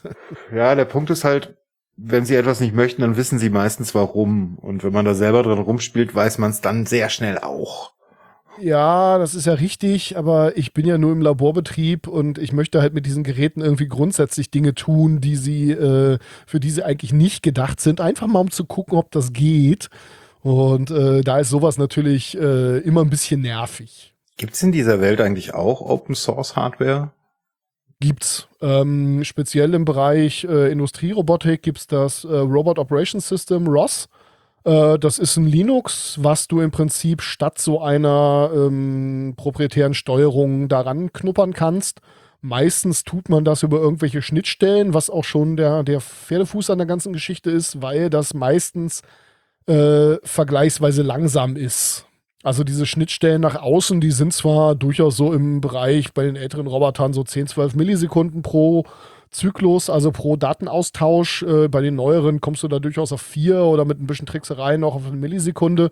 Aber intern funktioniert das natürlich sehr viel schneller alles. Und ähm, dafür kannst du dann da auch wirklich an allem rumschrauben, was du möchtest. Also wirklich an der kompletten Bahnplanung und da kannst du irgendwie deine eigene Mathematik für implementieren, für diese ganze inverse Kinematik nennt sich das. Sprich, wie komme ich von einer Position im Raum auf die Achswinkel, die meine sechs oder wie auch immer, mhm. wie viele Achsen haben müssen, damit die, dieser, diese Position dann auch erreicht wird. Und da sind solche Latenzzeiten von vier Millisekunden entscheidend? Äh, ja, klar. Wenn du mit vier Meter pro Sekunde in der Gegend rumfährst und, wow. ein Zehntel, und auf ein Zehntel genau deine Position anfahren möchtest, dann. Wie ja. viel Meter? Wow. Ja. Also, meistens, äh, also die beschleunigen und entschleunigen natürlich über irgendwelche Rampen, ähm, damit man da auch nichts kaputt macht. Aber äh, so mein, mein, mein kleiner Agilus, der ist, glaube ich, noch ein bisschen schneller sogar. Es gibt auf äh, YouTube ein Video, wo der Roboter gegen Timo Boll Tischtennis spielt. Also der ist durchaus schnell genug dafür. Okay, das ist ja, oh, wow, das ist schon, und da, da sind dann auch die ganzen Entscheidungsprozesse dazwischen und sowas, ja, okay. Ja, die schummeln ein bisschen, das ist alles hier reine Echtzeitdatenverarbeitung. Der weiß ja vorher schon, wo er hinfahren möchte, wenn das Programm äh, kompiliert wird quasi. Ähm, das heißt, der berechnet schon mal Punkte im Voraus. Und äh, auf diese Punkte kann man dann auch nur äußerst schwierig noch ein, einwirken. Das geht auch alles, aber äh, ja, nur mal so für ähm, Perspektive, vier Meter pro Sekunde sind äh, knapp 15 kmh. Ja. Das ist ordentlich. Ist also das ist also schneller, also, wie du als Mensch reagieren kannst, wenn das Ding auf dich zukommt. Absolut, ja. Also der kleine Roboter, den ich gerade erwähnt habe, der ist, glaube ich, noch ein bisschen schneller. Die sind immer ein bisschen, die Hersteller sind immer ein bisschen pieselig. Die geben ungern äh, an, wie viele Meter ihre Roboter denn können. Denn man möchte ja, wenn man eine lineare äh, Bahn fährt, also wenn man eine Gerade fährt, dann muss man ja im Prinzip, wenn man sich überlegt, der Roboter hat halt unten, ähm, äh, ich sag mal, das, das Karussell, das ist ja die größte Achse, die das ganze Ding dreht. Und wenn ich jetzt eine gerade Bahn fahren möchte, das sind ja alles Kreisbahnen, dann muss ich ja mit den anderen fünf Achsen im Prinzip den, den Bogen, den die unterste Achse fährt, ausgleichen. Mhm, kontern, ja. So, das genau, das. Eigentlich ja. machst du die ganze Zeit so linear Steps, ne? Also so, so ja, wenn du es genau reinzoomen würdest, hättest du so so einen kleinen Bogen, wieder ein gerades Stück, einen kleinen Bogen, wieder ein gerades Stück, oder? Ja, du kannst ja den Bogen mit einem Bogen ausgleichen. Aber mhm. ja, so ein bisschen gezittert sind die definitiv, so ist das nicht, ja. Mhm. Und ähm, das ist halt mathematisch nicht ganz so trivial. Man hat dann halt auch so hässliche Dinge wie so Singularitäten, wo also deine Mathematik plötzlich auseinanderfällt. Da muss man dann also auch mit umgehen. Division by äh, Zero, ja. Ja, genau, solche Geschichten. Oder wo dann irgendwelche, also du hast dann halt im Prinzip das umgekehrte Problem, du hast unendlich viele Möglichkeiten, eine Position anzufahren. Wenn du dir zwei Drehachsen so, vorstellst. Fahrt, ja, Fahrt, natürlich Fahrtoptimierung an der Stelle. Ja. Ja, du hast zwei Drehachsen und dazwischen eine Knickachse. Mhm. Was ist, wenn die Knickachse genau so steht, dass die Drehachsen auf einer Linie sind? Schon hast du unendlich viele Möglichkeiten, mit den Drehachsen die gleiche Position anzufahren, weil die eine Drehachse geht ein Grad in die andere Richtung, in die eine Richtung und die andere ein Grad in die andere Richtung. Und das kannst du jetzt halt für jede Position. Und es kommt immer die gleiche End Endeffektor-Position bei raus. Und gut, kriegt man alles in den Griff. Also man kann dem Roboter dann halt sagen, entweder man vermeidet solche Positionen, das geht auch, sage ich das Einfachste, oder man kann dem Roboter halt auch sagen, äh, wenn dieser Fall vorkommt, dann agiere bitte so. also programmiertechnisch besprochen seid ihr Meister der Rekursion, ja? Ach, ja, gut, also vieles davon haben die, also die Geräte sind erstmal auf der obersten Abstraktionsebene ja so, dass irgendwie so ein, so ein Schweißer die auch bedienen kann, sag ich mal. Und ähm, wenn man dann aber irgendwie in die Ebenen darunter geht, dann wird es halt, wird's halt langsam spannend. Mhm. Ich weiß gar nicht mehr, wie da hingekommen sind, aber die, äh, ja genau, die Hersteller äh, drücken sich so ein bisschen davor zu sagen, wie schnell die Dinger jetzt wirklich linear sind oder wie schnell die, wenn sie einen Punkt anfahren sind. Weil wenn der Roboter einen Punkt einfach nur anfährt, dann fährt er den halt mit der Bahn an, die, die dem Roboter in dem Moment am schlausten vorkommt. Und die ist vielleicht bei unterschiedlichen Geschwindigkeiten unterschiedlich schnell. Und ähm, ja. Also das ist im Endeffekt, ähm, so im kleinen Maße macht das ja so ein Hobby-Nerd wie ich mit einem 3D-Drucker. Ja, also so dieses G-Code, den G-Code erstellen dafür, das ist im Endeffekt da, wo man am meisten optimieren kann und die Geschwindigkeit rausholen kann und solche Dinge. Genau. Ja? Das ist auch genau, was wir machen. Ähm, wir machen also generative Fertigung mit den Robotern, also mit Schweißprozessen, dass wir also im Prinzip entweder mit dem Lichtbogen wirklich mit so einem Mac-Prozess, also wer American Shopper gesehen hat, das ist Mac-Schweißen. Ähm, äh, ja, dass man, dass man damit halt Nähte übereinander legt ähm, was schweißtechnisch auch nicht so simpel ist, aber das lassen wir jetzt mal beiseite. Oder dass wir das Ganze mit dem Laserpulver Auftragsschweißen zum Beispiel machen, dass wir also auch äh, so, so Auftragsnähte mit dem Laser übereinander legen und damit halt Formen 3D drucken. Warte mal, was? du willst mir sagen, ihr macht 3D-Druck mit Metall? Ja, ähm, äh, Google mal oder Entschuldigung, suchmaschiniere mal, DuckDuckGo mal, äh, äh, irgendwie Brücke, 3D-Druck äh, Amsterdam. dann wirst du sehen, dass in Amsterdam eine ganze Weile eine äh, mit einem Lichtbogen 3D gedruckte Brücke stand, irgendwo im Rotlichtviertel. Ähm, ich weiß gar nicht, ob sie immer noch steht, aber äh, ja, da hat man wirklich eine, eine Brücke komplett 3D gedruckt. Spacig sieht das Ding aus. Ganz schön. Ja, man spacig. hat natürlich dann schon irgendwie äh, sich vorgenommen, dass die auch ein bisschen abgefahren aus, in, aus der Nähe sieht sie auch ein bisschen plünnig aus und sie mhm. konnten sie auch nicht da vor Ort drucken, weil das arbeitssicherheitstechnisch einfach nicht gegangen wäre. Ich meine, das ist halt immer noch irgendwie das, äh, das Rotlichtviertel, wo dann im Nachts auch vielleicht irgendwelche äh, substanziell beeinflusste Leute irgendwie unterwegs sind und so und das Ding dann noch 24-7 bewachen lassen, hat da auch keiner Bock drauf. Aber die haben wirklich in der Lagerhalle im Prinzip diesen, diesen Kanal nachgebaut und die Roboter sind dann halt auch wirklich auf dem, was sie da selber gedruckt haben, dann auf die andere Seite gefahren und haben diese Brücke fertig gebaut.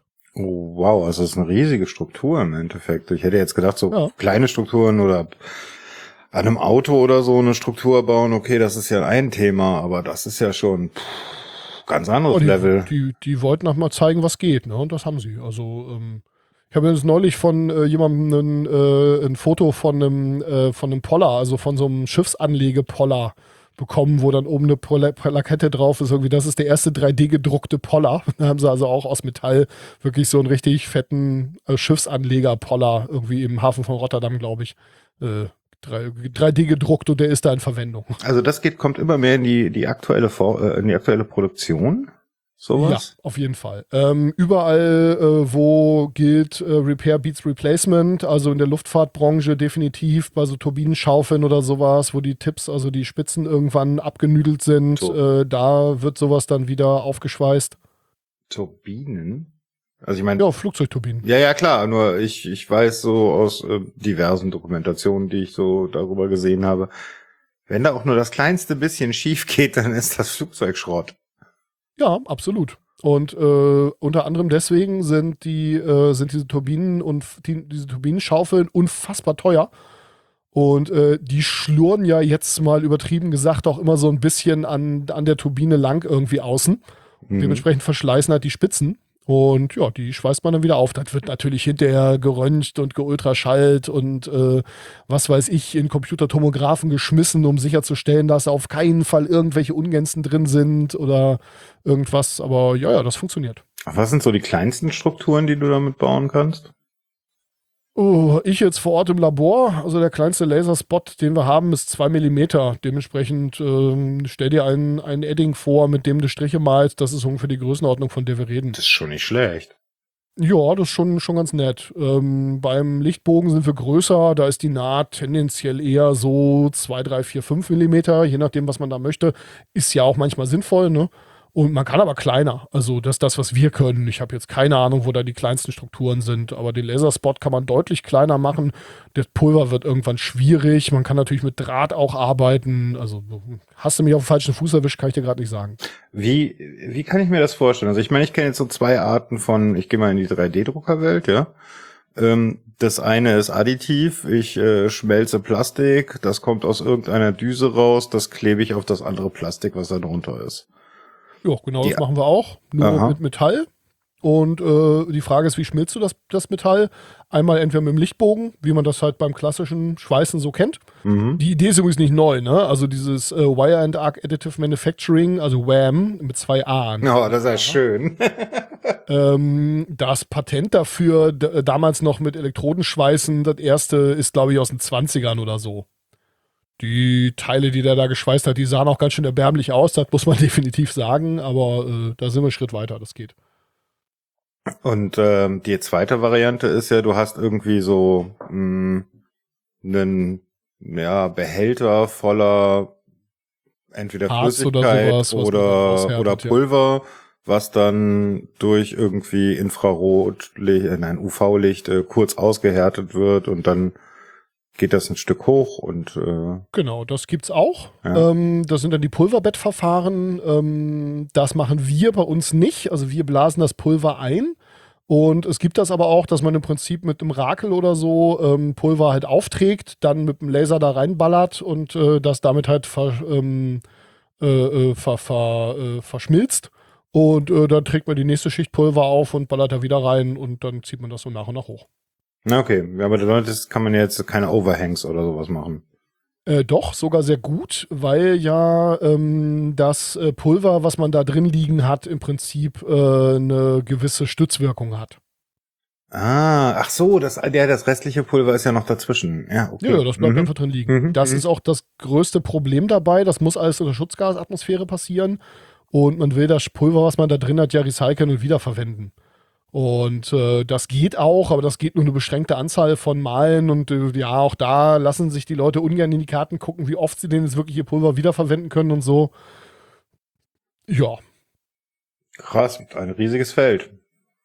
Ja, da wird auch super viel dran geforscht. Wir sind da also auch bei Weib nicht die einzigen. Da sind also auch so alle großen Institute, die irgendwie in dem Bereich Schweißtechnik, Lasertechnik, Lichtbogengedöns unterwegs sind, plus sämtliche Firmen, die sind da in dem Feld äh, aktiv und äh, das ist ein richtig heftig beforschtes Feld. Wie sehen die Augen deiner Studenten aus, wenn sie das erste Mal ins Labor kommen? Ach ja, die meisten äh, sehen aus, als hätten sie Bock. Äh, das muss man sagen. Ähm, ich sag mal, die Halle sind 240 Quadratmeter ungefähr, 8 Meter Deckenhöhe mit einer technischen Raumluftanlage drin. Das ist aus Corona-Gründen immer wichtig, deswegen sage ich das immer dazu. Dann kann man also zumindest, wenn man mal ein paar Meter von den, voneinander entfernt ist, auch mal gefahrlos die Maske abnehmen, weil halt irgendwie das Ding so, was ich gar nicht, äh, in, innerhalb von äh, einigen Minuten dann auch irgendwie das Luftvolumen da einmal austauscht. Also da ist schon fast Wind drin. Und äh, paar Minuten weiß ich jetzt nicht, aber. Ne? Äh, ja, und ähm, ja, wenn man reinkommt, dann äh, guckt man eigentlich erstmal auf den etwas langweiligeren Teil, äh, nämlich erstmal auf unsere kleine Metallographie, die wir haben. Denn wenn man solche Teile geschweißt hat, dann möchte man die ja auch irgendwie sich nochmal angucken, also von innen. Das heißt, mhm. man schneidet die dann in der Regel durch und schleift die dann halt mit immer feinerem Schleifpapier und am Ende mit Diamantpolitur und so weiter bis auf Hochglanz.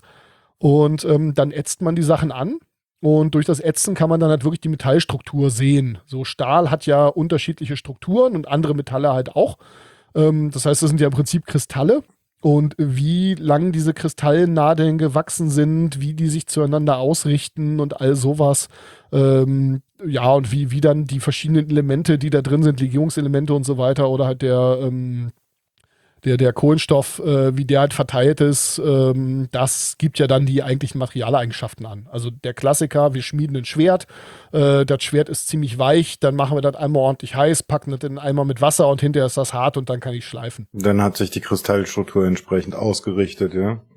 Ja, also in dem Fall ist sie tendenziell eher durcheinander geraten, aber äh, anderes Thema. Aber ja, die hat sich so angeordnet, dass das halt bestimmte Eigenschaften kriegt. Mhm. Und ähm, das ist ganz spannend so mit dem äh, differenziellen Härten, dass man dann also die hinten, den hinteren Teil des, ähm, des Schwertes in, ähm, in, in Lehm packt oder sowas oder gepackt hat und dann nur die vordere Kante wirklich härtet. Äh, das hat man also in Gegenden gemacht, wo man einfach relativ bescheidenen Stahl hatte. Und äh, da hat man dann solche Dinge getan, weil man da einfach sich das nicht leisten konnte, das Ding ganz durchzuhärten, denn dann wäre der Stahl so brüchig geworden, dass einem das Schwert kaputt gegangen wäre. Verstehe. Ja. Äh, übrigens, solche Dinge kann man auch mit dem Laser machen. Ne? Man kann auch mit dem Laser auf die Oberfläche feuern und ähm, dadurch, dass dahinter ja, dass man sehr oberflächlich dann Energie einträgt, also sehr viel Energie, aber auf einen sehr kleinen Punkt, wird diese, diese Hitze dann durch das restliche Werkstück rausgezogen und dann hat man da eine oberflächliche Härtung ähm, eingebracht. Also sowas wie, du hast die Oberfläche gehärtet und das da drunter ist immer noch weich? Ganz genau das, ja.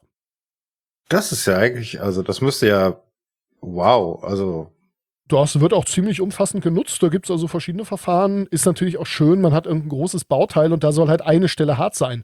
Jetzt kann ich das ganze Teil in den Ofen packen, ihn komplett äh, irgendwie heiß machen und dann hinterher schnell abkühlen und dann habe ich die Oberfläche überall gehärtet. Äh, ja, will ich aber vielleicht gar nicht. Ist auch viel zu teuer. Deswegen, vielleicht will ich nur eine Stelle hart haben. Da baller ich kurz mit dem Laser drauf und zack, hart. Also die Strukturen, die der analysiert, kann ich mir das so ein bisschen in Makro sozusagen vorstellen wie so ein Damaskus? Äh, ja, mit dem Unterschied, dass ein Damast ja verschiedene äh, Stähle sind. Ja, klar. Und äh, genau, aber im Wesentlichen so ähnlich, ja. Ähm, guckt man sich unter dem Mikroskop an, beziehungsweise kann man teilweise mit blau, bloßem Auge schon sehen und dann sieht man also genau, wo ist die Wärmeeinflusszone, äh, wo ist der Zusatzwerkstoff, den ich eingebracht habe, wo ist der Grundwerkstoff. Da hat man natürlich, je nachdem, was man macht, total unterschiedliche Anforderungen. Also beim Laserpulver-Auftragsschweiß oder auch beim Auftragsschweißen will ich eigentlich fast keinen Aufmischungsgrad. Das heißt, ich will eigentlich, dass meine Oberfläche mehr oder weniger auch in der Schweißnaht noch da ist, wo sie vorher war. Und da oben drauf liegt halt meine Schweißnaht. Und dann ist das zwar, hat sich so weit vermischt, dass es metallurgisch verbunden ist, aber ähm, äh, ja, äh, ich, ich will halt nicht, dass es, ähm, dass es ineinander läuft, weil ist ja Blödsinn, dann mm, drücke ich ja die nächste Schicht drüber und die vermischt sich wieder mit der da drunter und wieder mit der da drunter mhm. und wieder mit der da drunter und dann komme ich ja nicht voran. Mhm.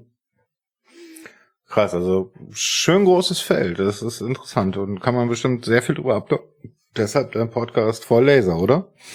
Genau, richtig. Ja, es war Corona und äh, mein Chef wusste ja, dass ich, äh, dass ich irgendwie Podcasting-mäßig was mache und dann hat er gesagt, Mensch, lass uns doch jetzt die Gelegenheit nutzen, dass wir im Prinzip die Inhalte aus der Vorlesung Lasermaterialbearbeitung ähm, nehmen und die einfach mal durchsprechen. Und wir reden einfach mal über jeden, über jeden Prozess, der wichtig ist und danach laden wir uns irgendwie Leute ein und äh, reden mit denen über die Prozesse, über das, was die so machen und so weiter und so fort. Podcast ist im Moment leider ein bisschen eingeschlafen, äh, weil bei uns jetzt natürlich Präsenzlehre wieder losgegangen ist und überhaupt vorher eine Online-Lehre und so weiter und so fort. Und ganz ehrlich, wir haben einfach keine Zeit gehabt, Folgen zu machen. Ähm, aber wir haben, ich weiß gar nicht, zwölf Folgen oder so rausgebracht. Ähm, wir haben auch durchaus vor, wenn es jetzt irgendwann mal mit Veranstaltungen wieder losgeht, also so Messen und äh, Konferenzen, dass wir da dann mal hingehen und einfach mal das Mikrofon mitnehmen. Und äh, du bist jetzt übrigens der dritte Mensch, der das erfährt. Also bis jetzt wussten das nur mein Chef und ich. ja, und jetzt wissen es mehr. Genau, und dass wir da dann einfach mal mit Leuten reden und denen einfach mal das Mikrofon ins Gesicht halten. Und äh, das Schöne ist ja, wir haben ja jetzt einen Stand erreicht, wo die Leute, ähm, die den Podcast aufmerksam gehört haben, durchaus wissen können, wovon da geredet wird. Mhm. Und wenn dann einer sagt, jo, ich nehme da ja jetzt einen Diodenlaser für und keinen Faserlaser, dann wissen die Leute, was das bedeutet wenn sie den Podcast halt aufmerksam gehört haben. Und äh, ja, wenn man dann irgendwie vom Strahlparameterprodukt redet oder von irgendwelchen, was weiß ich, äh, irg irgendwelchen Bearbeitungsköpfen, die da bestimmte Dinge tun oder so, dann ja. Äh. Das ist ja eine der Sachen, die mir an Volllaser und zwei Paar Socken am meisten gefällt. Wenn er da über etwas redet, fühle ich, wie sich andere fühlen müssen, wenn ich abnörde. ja, das ist auch manchmal ein bisschen äh, Humbling ist das englische Wort. Ich weiß gar nicht, ob es dann, das bringt einen so ein bisschen wieder zurück auf den Boden irgendwie, ne? wenn man dann so denkt, so, ach, so ist das für euch. Mhm. Mm, ja, genau. So. mm. Fühlt sich einerseits gut an, weil man das Gefühl hat, da sind Leute irgendwie mit Begeisterung dabei. Das finde ich immer cool. Auf der anderen Seite, so nach einer Viertelstunde oder so, Ja, ja, nee, auf dann, also ich finde halt interessant, dass es halt in allen möglichen Bereichen geht, ne? Also ich meine, auch die Erfahrung durch diesen Podcast ist halt egal, mit wem ich über seinen Job oder das, was ihnen gefällt, spricht. Ihr seid alle Nerds. ja. Nur halt nicht unbedingt mit Computern. Das ist richtig, ja. Wobei ich natürlich die Steuerungssoftware für, äh, für die Anlage selber geschrieben habe. Ne? Also, also zumindest für die Laserpulver-Auftragsschweißanlage. Also der Echtzeitrechner, der da drin läuft, äh, da läuft auch mein Code drauf. Und wir haben die Anlage auch selber gebaut. Also ich habe da selber den Notaus verdrahtet und äh, zusammen mit irgendwelchen Studierenden. Und äh, Du hattest mir mal was äh, erzählt von einem abgefahrenen Stoff, der euch schützt. Ach so, ja, das ist, da habe ich gar nicht so viel mit zu tun. Da habe ich also im Prinzip nur den Notauskreis dran gehängt. Äh, das ist ähm, ein Laserschutztextil. Ähm, das kann halt ganz gut Laserstrahlung so ab. Ähm, und äh, da habe ich zwei Lagen von und dazwischen ist ein Sensortextil. Und dieses Sensortextil äh, misst halt eine elektrische Eigenschaft von sich selbst oder die, die elektrische Eigenschaft dieses Sensortextils wird gemessen. Mhm. Und wenn ich da jetzt aus Versehen in die Wand baller, dann baller ich durch das erste Sensor, äh, Laserschutztextil durch, in das Sensortextil rein und das schaltet dann den Laser ab, bevor ich durch die zweite Schicht bin. Und okay, das, das ist, ist schnell. Ja, das ist ähm, sehr viel preisgünstiger und sehr viel mobiler und einfacher, als äh, wenn man da jetzt eine fette Wand aus äh, Ytongstein und Beton äh, hochziehen muss, was die Alternative wäre. Oder es gibt auch solche aktive äh, Laserschutzgeschichten ähm, aus, äh, aus Blech, sag ich mal. Die haben dann in der Regel entweder ein Vakuum drin oder ein Gas mit Überdruck. Und wenn ich da ein Loch reinschieße, dann entweicht halt das Gas, das merkt ein Sensor oder das Überdruck, äh, der, das, der Unterdruck geht halt weg. Und das schaltet dann den Laser aus. Mhm. Wie stark ja, ist so ein Laser, dass ihr das braucht? Also wir haben äh, 4 Kilowatt Laserleistung beim Diodenlaser und 8 Kilowatt Laserleistung bei unserem Faserlaser. Der Diodenlaser konzentriert das auf einen Spot von ungefähr 2 mm, äh, ein bisschen drüber, 2,1 oder 2,2 glaube ich, weiß ich gerade nicht aus dem Kopf. Und der äh, Faserlaser, je nachdem, welchen Kopf wir nehmen, wenn wir wirklich den Schneidkopf nehmen im Fokuspunkt, dann sind wir, glaube ich, auch bei 0,7 Millimeter, wo dann die 8 Kilowatt reingehen. Also das Ding hat schneller ein Loch durch dich gebrannt, als du das bemerken kannst. Ja, also man sagt immer, das tut die erste Zeit nicht mal weh.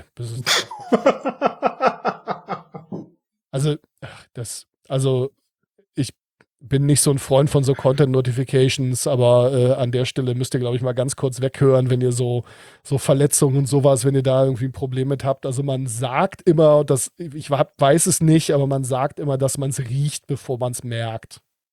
Das hatte ich auch mal gehört, ja. Ja, jetzt könnt ihr wieder zuhören. oh, krass. Also äußerst, äußerst unschön. Du, das ist jetzt im Fokuspunkt. Ähm, man muss halt sicherstellen, dass äh, in den Abständen, die realistisch möglich sind, ähm, das Ding, äh, äh, ja, äh, die, die Einhausung halt diesen, diesen Laser so lange hält, wie die Bearbeitungszeit auch ist. Das ist das Problem bei so einer generativen Fertigung, das wissen alle vom 3D-Druck, das kann man einen Moment dauern. Das heißt also, so unsere Demonstratoren, die brauchen halt auch so 10, 15, 20 Minuten. Und äh, wir gucken perspektivisch durchaus auf Schweißzeiten von mehreren Stunden. Und da irgendwie eine Einheisung zu bauen, die mehrere Stunden dem Ding standhält, naja, gut. Äh, man sagt übrigens, wenn man die richtige Optik hat und so weiter und so fort, so als Faustformel 0,7, 0,8 Millimeter pro Kilowatt Laserleistung ist, was man reinkommt ins Material. Also bei 8 Kilowatt äh, kann ich also so zwei 5 Millimeter Bleche schon einfach aufeinanderlegen, von oben drauf ballern und dann kriegt die hinterher nicht mehr auseinander. Krass. Und jetzt haben wir das Ding natürlich auch noch am Industrieroboter hängen, der nun auch nicht ungefährlich ist. Also der, den wir da haben, der ist das 15 Kilo Klasse, also der kann 15 Kilo hinten am Flansch tragen. Ähm, da kommen unsere Bearbeitungsköpfe auch schon in den Bereich. Und ähm, das Ding hat halt auch eine Auslage von, lass mich lügen, zwei, drei Metern. Ähm, ja, das heißt, wir haben um das, äh, die Laserschutz, wir sprechen immer vom Zelt ganz despektierlich, ja, geh mal ins Zelt und hol das und das oder so. Also die Laserschutz, die textile Laserschutzeinhausung mhm ähm, ist dann auch nochmal umgeben von einem Schutzzaun, damit da also auch niemand irgendwie in den vom Roboter über den Haufen gefahren wird. Das ist also alles schon nicht so ungefähr. Also in dem Moment, wo jemand das aufmacht oder sowas, stoppt da alles. Genau, richtig. Wir haben vorne eine Tür und vor der Tür noch eine, eine hier Lichtschranke. Also wenn man in die Lichtschranke reingeht, geht erstmal der Roboter aus und äh, wenn man die Tür aufmacht, geht der Laser aus. Äh, wobei, wenn der Roboter längere Zeit stillgestanden hat, dann geht über die Software auch der, Roboter, der Laser aus, weil wir einfach verhindern wollen, dass, also es gibt eigentlich erstmal bei dem, was wir bohren, ja nicht oder so. Dementsprechend gibt es eigentlich keinen Grund, dass der Laser längere Zeit an ist, wenn wir, äh, wenn wir in der Gegend rumfahren. Mhm. Äh, wenn wir nicht in der Gegend rumfahren, so. Okay, harter Schwenk. Äh, wie bist du in diese Podcast-Welt gefallen? Ähm, äh, ja, mit dieser ganzen Battle äh, mit dieser ganzen Rollenspielgeschichte kam es dann irgendwann dazu, dass ich angefangen habe, Battletech zu spielen. Das äh, ist so ein Spiel, wo erwachsene Männer mit äh, so kleinen angemalten Zinnfiguren äh, rumspielen. Auch genannt Tabletop, ja. Genau, also Konfliktsimulation, wer dir folgt, hat ja. Konfliktsimulation auch gut. Ja, Wargames heißen die auch. Und also, wer, wer dir irgendwie auf Twitch folgt, hat dich vielleicht auch schon mal sowas spielen sehen. Ähm, in dem Fall halt Infinity, aber mhm. ja, genau, so die Richtung. Infinity, Warhammer, Mac Warrior also MacRoy ist ewig alt. Also das habe ich ja schon mit irgendwie. Ja. Äh, oh Gott, mein letztes Spiel war bei der Bundeswehr. Also verdammt lang her. Schon ein bisschen her, ne? ja, ein bisschen. ja, ja, also äh, das gibt's auch schon ewig, ja. Ähm, ja, genau. Also da bin ich irgendwie reingeraten, weil ich da Leute kennengelernt habe. Äh, irgendwie aus ganz alten Fanpro-Forums-Zeiten habe ich dann auf einer Con in Kiel irgendwie die Leute wieder getroffen und äh, also auf einer so, einer so einer Convention. Das wissen inzwischen auch alle, was das ist, glaube ich. Ja, und, geht von aus. Äh, ja, ansonsten googelt das. Äh, äh, suchmaschiniert das, Entschuldigung. Ähm, ich benutze selber Google fast gar nicht mehr. Warum sage ich das denn immer noch? Also bitte. Es ist wie Tempo, ja? Ja, ja, ja. Und, und Xerox und. Äh. Genau. Also jo. benutzt die Suchmaschine eures geringsten Misstrauens. Richtig, also nicht Google.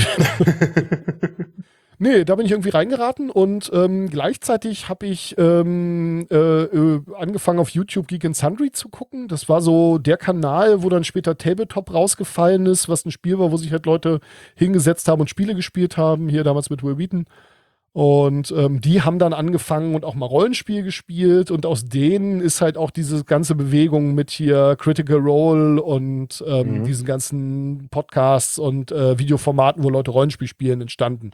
Das war so ein bisschen die Keimzelle. Und ich war damals halt in deren Fanforum irgendwie relativ aktiv. Und äh, wir hatten damals natürlich alle irgendwie unsere eigene YouTube-Show. Und äh, da habe ich halt so ein bisschen was gemacht, auch schon irgendwie eine, eine Show zum Thema Rollenspiel und ähm, ja, äh, ich habe dann irgendwann gedacht, Mensch, das wäre doch cool, wenn man sowas auch für Battletech machen würde und hier für die deutsche Battletech-Szene, weil sowas gibt's halt nicht.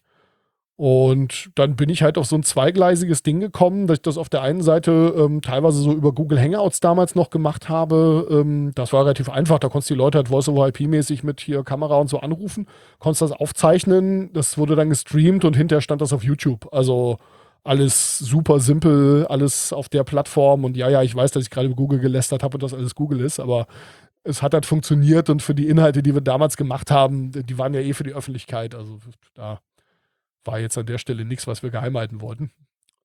Naja, gut. Und ähm, so bin ich dann auch dazu gekommen, das irgendwie mal als Podcast zu machen. Und ähm, ja, hab dann, hab dann da mein erstes Podcasting-Setup mir zusammengetüdelt.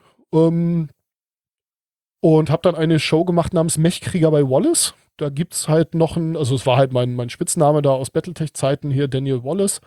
Äh, deswegen ja auch Evil Dan Wallace auf Twitter. Oder und, Evil Sven ist dann daraus geworden, ne? Also Evil Dan Wallace habe ich immer noch als Twitter-Handle. Evil Sven ist es dann irgendwie überall anders geworden, weil das irgendwie Freunde von mir mal mit anfingen und dann, ach, einige Leute konnten das dann irgendwie nicht aussprechen und äh, haben dann immer ge gehadert, wie sie mich denn jetzt nennen sollen, weil ich meinen, also meinen Nachnamen benutze ich im Prinzip im Internet erst seit äh, vor Laser halt rausgekommen ist. Vorher war ich halt noch irgendwie aus der Generation, wo es hieß, äh, man, man packt seine echten Daten nicht ins Netz. mhm. Und da meine ganzen Accounts halt auch noch aus der Zeit stammten, ähm, ja, war das halt so. Habe ich auch nie einen Grund gesehen, das zu ändern. Und ähm, ja, genau. Ähm, ja, so bin ich halt irgendwie dazu gekommen, da einen Podcast aufzuzeichnen. War auch eine geile Zeit. Ähm, war in der Tat irgendwann so weit, dass mich dann irgendwie äh, die Battletech-Redaktion in Deutschland, die nur aus einer Person bestand, ähm, hallo Michael, ähm, dass, äh, dass der mich dann angerufen hat und gesagt hat, du, wir bringen irgendwie ein neues Produkt raus, wir sind endlich fertig damit, kann, kann ich mal in die Sendung kommen. Und ja, es war schon ganz geil. Also ich habe da schon dieses Nischenphänomen, was ich jetzt auch teilweise habe, dass ich auf einer Konferenz irgendwie rumstehe, auf einer Podcasting-Konferenz und ähm, ich stehe neben jemandem, der echt richtig bekannt ist in der Szene, also richtig, richtig bekannt ist in der Szene. Mhm. Und ich kriege das auch irgendwie so mit und ähm, der erzählt plötzlich irgendwie vom Quantenrost und dass er das voll geil findet und ähm, dass er irgendwie voll der Fan ist und dass er das Format total gut findet und hat offensichtlich keine Ahnung, dass ich das bin, der das macht. Das geht durch Mark und Bein, oder? Und, und dann hatte ich halt auch wirklich die Freude, dass ich dann auch wirklich ausreichend cool war, um zu sagen, so, ja, das mit dem Quantenhorst, das haben wir ja eigentlich aus Scheiß angefangen und das hat dann irgendwie sein Eigenleben entwickelt und Kai sagt auch immer das und das so. Und, äh, dann irgendwie in, im, äh, im, im, im, im Gesicht dieses Stars der Szene irgendwie und für mich ja auch irgendwie Stars zu sehen, so, wow, du bist das. mhm. Ja, das, das hatte ich davor schon, dass ich dann wirklich auf so eine, so eine Con irgendwie gefahren bin und dann mich da vorgestellt habe, ja, ich bin der und der und dann, ja, ja, ich kenne dich. so. Die Stimme, ja. Ja. Die Stimme. Das ist ja auch so ein Phänomen, ne? Wenn du viel Podcast hörst und du bist dann irgendwann in, in der Nähe dessen, wo sich so die ganzen Podcaster immer mal wieder treffen, Kongress, Subscribe etc. pp. Und du hast ständig irgendwie 20, 30 Stimmen um dich herum, die du alle kennst. Es ist die geilste Crossover-Folge aller Zeiten. Ich saß beim Potstock rum und irgendwie äh, es mussten Kartoffeln und Pilze, glaube ich, geschält werden und vielleicht noch Paprika oder sowas. Und dann habe ich da halt irgendwie, frei, hatten wir halt Freiwillige gesucht und dann hieß es halt irgendwie, geh mal dahin und äh, äh, ja, und dann habe ich denen halt irgendwie da so diese kistenweise Gemüse auf den Tisch gestellt und habe dann halt mit denen irgendwie zusammen angefangen, da irgendwie äh, Zeug zu schälen und dann saß ich da und die Leute haben sich einfach unterhalten. Und ich habe dann irgendwann gesagt, das ist gerade die geilste Crossover-Folge aller Zeiten. Ja. Sehr geil. Ja. Ähm, Und du hast von da aus einfach weitergemacht mit Podcasts, also einfach einen nach dem anderen, oder? Ich habe es dann eine Weile gelassen ähm, und äh, ja, diese Geek and Sundry Geschichte hat sich dann irgendwann zerlegt und ähm, also sowohl der Kanal als auch das Forum und die Fanszene ist irgendwie auch so ein bisschen auseinandergegangen. Aber viele Leute haben dann irgendwie als Follow-up angefangen, ähm, einen Podcast zu machen statt halt Video, weil diese ganze, diese ganze schöne Workflow, den äh, YouTube, Google uns da irgendwie zur Verfügung gestellt hatte, äh, der fiel dann halt auseinander und die Alternativen waren zu dem Zeitpunkt einfach noch nicht so weit und dann habe ich halt angefangen, da Podcasts zu hören von meinen Freunden im Prinzip, ne? Und äh, ja, irgendwie habe ich dann Congress-Videos geguckt und äh, außer diesem komischen Typen mit dem, mit dem komisch gefärbten Bart, der da irgendwie immer so viel rumgelabert hat, äh, waren dann so zwei merkwürdige Physiker unter irgendeiner Rolltreppe. Und ähm, die waren irgendwie sehr lustig. Und äh, dann habe ich mitgekriegt, dass die das scheinbar nicht nur einfach so machen, sondern dass die scheinbar einen Podcast haben. Habe ich gedacht, Podcast gibt es auch auf Deutsch. Das ist ja lustig. Was? Du hast es erst mit methodisch inkorrekt? Ja, okay. dann bin ich gleich mit inkorrekt irgendwie eingestiegen. Und ähm, ja, gut, von da aus hat sich dann verbreitert. Ich will nicht drüber reden, wie viele Podcasts ich abonniert habe. Es sind mehr, als ich hinterherkomme zu hören. Du, meine Liste ist ewig. Ja, also ich glaube, so. falls ich mal irgendwann äh, eine längere Zeit ohne Internet bin, habe ich noch für ein paar Jahre was zu hören. Ja, das ist so. Ähm, naja, gut. Nee, aber du bist, du, also du, du, bist der Erste, dem ich, dem ich begegne, der nicht über Tim reingekommen ist. Ja, der kam dann danach. Davor kam noch hier äh, Lars Naber äh, hier äh, äh, mit auf Distanz, wo ich auch nach wie vor ein ganz großer Fan bin. Und äh, ja, Lars und ich sind, kann man auch, glaube ich, sagen, schon ganz gute Freunde inzwischen auch. Das hat sich dann im Laufe der Zeit auch ergeben. Und äh, ja gut, hier Reinhard und Nikolas kennen mich auch. also, dass ich, ich glaub, dass das ich die kenne, ist ist auch so sehr, sehr, sehr, sehr interessant, dass die deutsche Podcast-Szene sich schon sehr um auch den Club und den Chaos Computer Club und so aggregiert, ne? Auf jeden Fall, ja. Da hat Tim sicherlich seinen, seinen Anteil dran und auch Linus ja sicherlich äh, durch, dadurch, dass ja, ich sag glaube, eines der Pflichtabos für viele halt Logbuch Netzpolitik ist und da natürlich auch viele Clubgeschichten irgendwie immer mal thematisiert werden. Ähm, ja. Aber du bist nicht darüber in den Club gefallen. Nee, mit dem Club habe ich auch nach wie vor relativ wenig zu tun, muss ich sagen. Ähm, ich bin jetzt mal bei so ein paar Chaos-Events gewesen, ähm, hauptsächlich halt das Camp, ähm, wo wir uns dann ja auch das erste Mal getroffen haben. Mhm.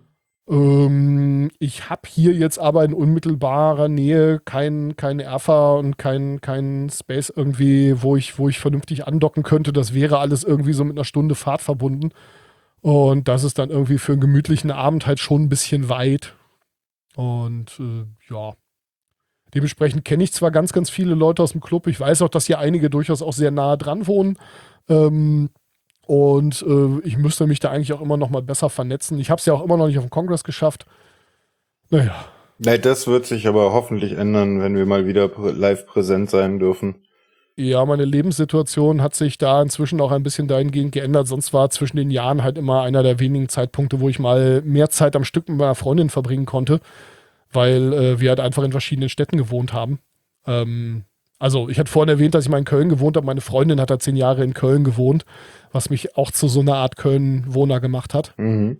Und das heißt also, während ich dann selbstständig war und nominell hier hier in Wilhelmshaven habe ich dann halt eigentlich den Großteil meiner Zeit in Köln verbracht. Und äh, naja, gut, so war es dann halt immer so. Zwischen den Jahren waren wir halt beide zu Hause irgendwie bei unseren Eltern oder äh, ja, ich dann halt bei ihr oder was oder wie. Und da hat man sich dann halt mal irgendwie wirklich eine längere Zeit am Stück gesehen, außerhalb von Urlaub oder so. Und mich da dann halt mal eben ein paar Tage auf Kongress zu verpissen, das war. Ja, ne, dieses, also ich muss ja am 25. immer weg. Da guckt ja. meine Familie auch recht traurig, aber sie hat sich mittlerweile dran gewöhnt. Ja, ach, die könnten da, glaube ich, mit leben. Also, äh, die, die kämen klar. sie fand das halt immer doof. Aber gut, äh, ja, die hat jetzt sich auch beruflich verändert und wohnt jetzt sehr viel näher dran und äh, arbeitet, im, sie hat im Prinzip an ihrem ersten Arbeitstag den Laptop in die Hand gedrückt gekriegt, so nach dem Motto, wir sehen sie dann online. Ähm, nachdem das vorher hieß, so ja, nee, also wir haben die Leute schon ganz gerne hier vor Ort und also auch schon ein Stück weit aus nachvollziehbaren Gründen. Da gibt es halt auch eine Produktion vor Ort und so weiter und so fort. Ähm, das und hoffentlich weiteres Maskentragen sind die beiden positiven Outcomes von Corona, die ich so sehe. Ja, da gehe ich auch von aus. Von daher äh, gehe ich jetzt mal von aus, dass ähm, wir uns dann irgendwie das Jahr über ausreichend sehen, dass ich dann zum Kongress darf. dann nehmen Sie mit. ja, nee, sie ich war schon bei diversen Gelegenheiten mal mit, also schon mal mit auf dem Podstock und auch irgendwie bei irgendwelchen MinCorrect-HörerInnen-Treffen und äh, ich sag mal irgendwelchen durchaus äh, chaosnahen Veranstaltungen. Ähm, und äh, das, das ist nichts für sie. Also ja. Soll es ja auch geben. Genau. Und äh, also sie hat dann einfach keinen Bock. So, das ist dann das der Punkt, an dem ich dann auch aufhöre zu zu zu arguen. Also, ja, okay, klar. Ich habe heute einen sehr sehr englischen Einschlag irgendwie. Ich hätte irgendwie, ich habe den ganzen Tag irgendwelche das englischen Texte gelesen, dann so kommt das immer mal vor. Dinglish ist halt, äh, ich ich kenne das ja selber, ne? Also ich bin ja den ganzen Tag irgendwie, ich höre ganz bewusst Podcasts auf Deutsch. Ja. Warum? weil ich die ganze Zeit Englisch lese und denke und schreibe, wenn ich den tagsüber arbeite und programmiere. Und das kann ich super ja. gut in meinem Hirn trennen. Ja, das geht mir genauso. Ich kann auch an englischen Texten arbeiten und äh, dabei äh, deutsche Musik hören oder umgekehrt, aber mhm. gleiche Sprache geht nicht. Genau. Wenn der Text ist, wird das schwierig. Ja, so, also das ist dann so, deshalb ist es meine Haupthintergrundbeschallung geworden, weil Musik hat halt genervt wie blöde. Ja, also ähm, ist die falsche Musik, aber gut. Nein, nein, du weißt nein. schon, ich höre die richtige Musik, ja. Ja, ja, ja, ja. Die einzig so. wahre, nur mit E-Gitarren ist das Musik und Drums. ja, alles andere ist der Versuch von Musik. Von wegen. also wenn ihr das nicht wisst, das ist lustig, weil wir beide das sagen, ja. Die durchaus beide einen Hang zu elektronischer Musik auch haben. Also. Ja, ja, klar. Also ähm, am liebsten mag ich ja mittlerweile wirklich ähm, das Crossover Techno Metal. Ja, ob ich das Techno Metal sagen würde, weiß ich auch nicht, aber irgendwie so meine, meine Baustelle, mit der man mich im Moment musikalisch irgendwie ganz gut zufrieden machen kann, ist äh, äh, ja irgendwie schon harter Metal, jetzt nicht unbedingt Extrem Metal, das ist mir oft zu langweilig musikalisch, aber schon schon Metal, der auch ordentlich groovt mit richtig geilen Synthesizer-Elementen und irgendwie einer geilen Stimme, die nicht klingt wie jede andere. Mhm, genau das. Oder auch gerne mehreren Stimmen, die nicht klingen wie jede andere so. Also da, da kannst du mich im Moment sehr, sehr glücklich mitmachen. Ich muss sagen, ich habe mich da in den letzten äh, zwei, drei Jahren mehr so in die Richtung ähm, Osten orientiert. Okay. Ähm, halt, weil da ziemlich viele Künstler sind, die das zum einen frei ins Netz stellen, beziehungsweise für relativ wenig Geld und sagen, benutzt es halt weiter. Ja, ja. ja das, das ist halt was, was, cool. wenn ich so mit Twitch arbeite und so weiter, natürlich super cool ist, weil ich brauche nicht darauf achten, welche Hintergrundmusik ich da einblende. Alles erlaubt, ja. Und ja, das ist halt trotzdem in Anführungszeichen richtige Musik und nicht irgendwelche Fahrstuhlmusik, ne? Also genau. jetzt nichts gegen, nichts gegen auch so Hintergrundbeschallung, das hat durchaus auch irgendwie seinen eigenen äh, handwerklichen Wert, sag ich jetzt mal, äh, das so zu machen, dass es zwar äh, als Hintergrundbeschallung funktioniert, aber trotzdem irgendwie nicht doof ist. Ähm, also alles cool, aber ähm, ja, ist, also ich finde es halt schon gut, wenn's, äh, wenn, wenn man es auch einfach ohne irgendwas anderes zu tun hören kann. Genau wenn es bewusst hörbar ist, ohne dass man denkt, Gott, wie langweilig ist das denn? Mhm. Naja, und das zweite ist halt, ich verstehe die Sprache nicht. Dann ist, mir das, dann, dann, dann ist mir der Gesang so wichtiger, als was da gesungen wird. Ja, ich habe mich da tendenziell eher in Fernost äh, orientiert. Ich höre in letzter Zeit sehr, sehr viel äh, laute Gitarrenmusik aus Japan ähm, und teilweise aus Korea und äh, ja, äh, China, Mongolei gibt es da auch ein paar ganz spannende Sachen. Oh ja, hast du mir letztens gezeigt. Super gut. Ja, die nächste Was ein Krach-Folge, die jetzt, sobald ich die Shownotes irgendwann mal demnächst fertig habe, also in den nächsten Tagen irgendwann rauskommt. Mal gucken, ob Was ein Krach vor dieser Folge rauskommt. Ähm, Hoffentlich nicht, weil wenn mein Prozess funktioniert, sollte sie spätestens morgen online sein. Ansonsten habe ich wieder mal mein Depri-Problem. Ja, muss ich, muss ich Nachtschicht machen, damit ich das noch schaffe. da habe ich auf jeden Fall eine längere Playlist äh, drin mit äh, Mucke. Die kann ich dir eigentlich auch mal verlinken, dann kannst du die hier sogar in die Shownotes schmeißen, wenn du Bock hast. Ja, gerne. Also äh, kann ich auch nachträglich noch in die Shownotes schmeißen. Ähm, wobei ich bin Shownotes faul. Also, falls sich da draußen jemand findet, der mir die Shownotes schreiben möchte, gerne. Ansonsten, ich habe nicht die Zeit und die Lust dazu. Also ich verlinke deine Folgen, ja, was du so an Podcast machst und meistens ist damit genug. Jo, das reicht ja auch. Ähm, wie waren wir hier gelandet und wo? Wie waren wir hier gelandet und wo ist die Klammer, die ich wieder schließen muss, damit ich wieder einen Schritt zurückkomme? Hm, genau. Nicht eingerückt, scheiße. Ja, sowas. Ich, so langsam verstehe ich, warum Tim Outlines so liebt. Ähm, Deine, deine Podcast-Karriere, da waren wir eigentlich stehen geblieben. Ja, stimmt. Ähm, genau, ja. Äh, und irgendwie habe ich dann angefangen, das zu machen. Und äh, ja gut, nachdem äh, ich dann irgendwie angefangen habe, ganz viel Podcasts zu hören und zu irgendwelchen Hörendentreffen zu fahren und so weiter und so fort, ähm, stand für mich dann im Grunde genommen mal ähm, an, äh, dass ich aufs Podstock fahren wollte. Und äh, weil das irgendwie so in meiner Bubble so die Veranstaltung war neben dem Kongress, wo irgendwie alle zu sein schienen, die, die ich cool fand. Ach, da habe ich jetzt einen geistigen Fehler gemacht. Ich habe dich irgendwie mit als Organisator von Podstock im Kopf das kommt jetzt, denn ähm, naja, apropos Schweißtechnik und so, mein äh, Vater ist auch sehr umtriebig, also äh, ich bin sehr umtriebig und mein Vater auch, ähm, wobei man wahrscheinlich sagen, als das eigentlich umgekehrt sagen müsste, also auch meine Mutter ist sehr umtriebig, aber gut, äh, es geht jetzt um die Pfanne von meinem Vater. denn die Pfanne der, von deinem Vater. Richtig, der hat irgendwann mal aus einem Behälterboden, also wenn man so einen Gastank bauen möchte, dann äh, nimmt man normalerweise irgendwie ein Rohr oder ein gebogenes Stück Blech und äh, einen, zwei Böden. Und diese Böden hat man halt vorgeformt. Deswegen heißen die Klöpperböden oder Behälterböden. Und äh, so ein, die Dinger sehen schon ziemlich aus wie so eine Villaribo, Villariba und Villabajo Pfanne. Und äh, ja, so ein Ding hat mein Vater irgendwann mal genommen, hat da Griffe dran geschweißt und einen Unterwagen für gebaut und einen fetten Paella-Grill, den wir damals, oder Brenner, den wir hier so einen Gasbrenner, so einen Dreiflamming, ähm, den wir damals noch aus dem, aus dem Spanien-Urlaub mitgebracht haben, weil man die in Deutschland damals noch nicht kaufen konnte. Das war alles noch lange vorm Internet und so. Ähm, ja, äh, das Ding hat er irgendwann zusammengebaut und hat sich da halt so eine ein Meter durchmessende Paella-Pfanne gebaut. Wofür braucht man sowas? um damit Bratkartoffeln zu machen zum Beispiel. Weil wenn du so Familienfeier hast oder irgendwie mal Geburtstag feierst und da sind irgendwie 20, 30, 40 Leute, dann äh, kannst du mit denen so einer Pfanne äh, entspannt für alle Bratkartoffeln machen. Also eine große Familie im Endeffekt. Ja, wenn dann mal irgendwie die ganze Bande kommt. Also ja gut, Familienfeier ist jetzt, also ich zähle irgendwie äh, gute Freunde auch zur Familie. Verstehe. naja, gut, so. Und damit bist du auf dem Podstock aufgeschlagen. Ja, nicht, nicht unvorbereitet, sondern ich hatte irgendwie vorher Play, äh, Podcast gehört, Podcast, Podcast, äh, Podstock Podcast gehört und ähm, da hieß es dann, ja, wir müssen mal gucken, irgendwie mit Essen, das war ein bisschen schwierig und irgendwie für die Mahlzeit leisten wir uns, glaube ich, einen Caterer, weil das kriegen wir alles sonst nicht hin. Dann habe ich einfach ein Foto von mir an dieser Pfanne genommen. Ähm, übrigens im Schweißlabor das Foto entstanden bei einer Verabschiedung, bei der Verabschiedung von meinem Vorgänger, wo ich da irgendwie mit, ein, äh, mit einer riesen Portion Essen in dieser Pfanne stehe und mit so einem riesen Pfannenwender und irgendwie doof grinse. Und habe dieses Foto an eine E-Mail gehängt und einfach an, weiß ich gar nicht, hier info at podstock oder so geschickt. und ähm, dann dazu geschrieben, so, ach ja, hier, äh, ich kann übrigens gerne mit dieser Pfanne kommen und dann Bratkartoffeln machen für dieses äh, Essen, ähm, was ihr da, äh, was, wo ihr euch dann Caterer leisten wolltet. Ich bin billiger. Also nochmal die Schleife zurück zum Podstock. Also das Podstock ist? Äh, das Podstock ist ein Podcast-Festival. Das ist irgendwann mal entstanden im Auto auf dem Rückweg von einem Hörertreffen.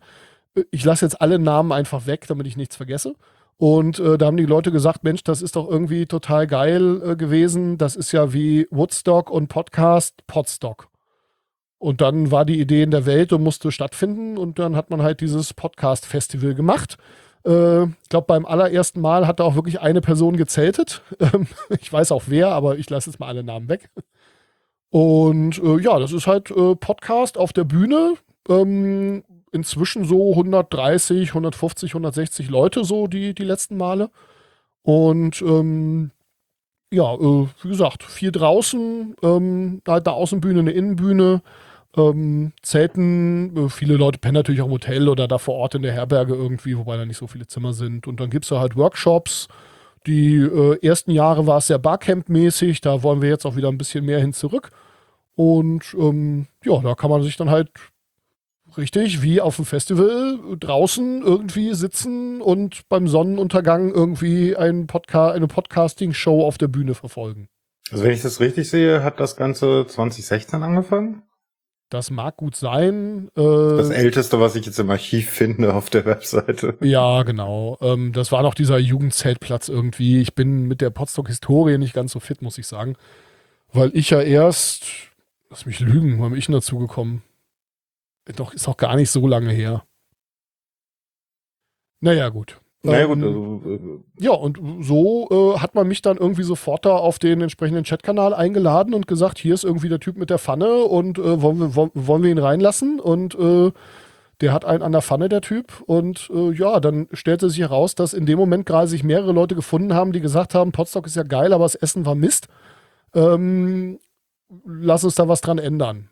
Und da bin ich halt mitten reingerutscht. Und ähm, weil ich halt auf einer Battletech-Veranstaltung seit über zehn Jahren äh, auch irgendwie immer so 60 Leute irgendwie bekocht habe, wusste ich ja oder hatte ich ja schon ein bisschen Erfahrung mit so viele Leute bekochen. Mhm.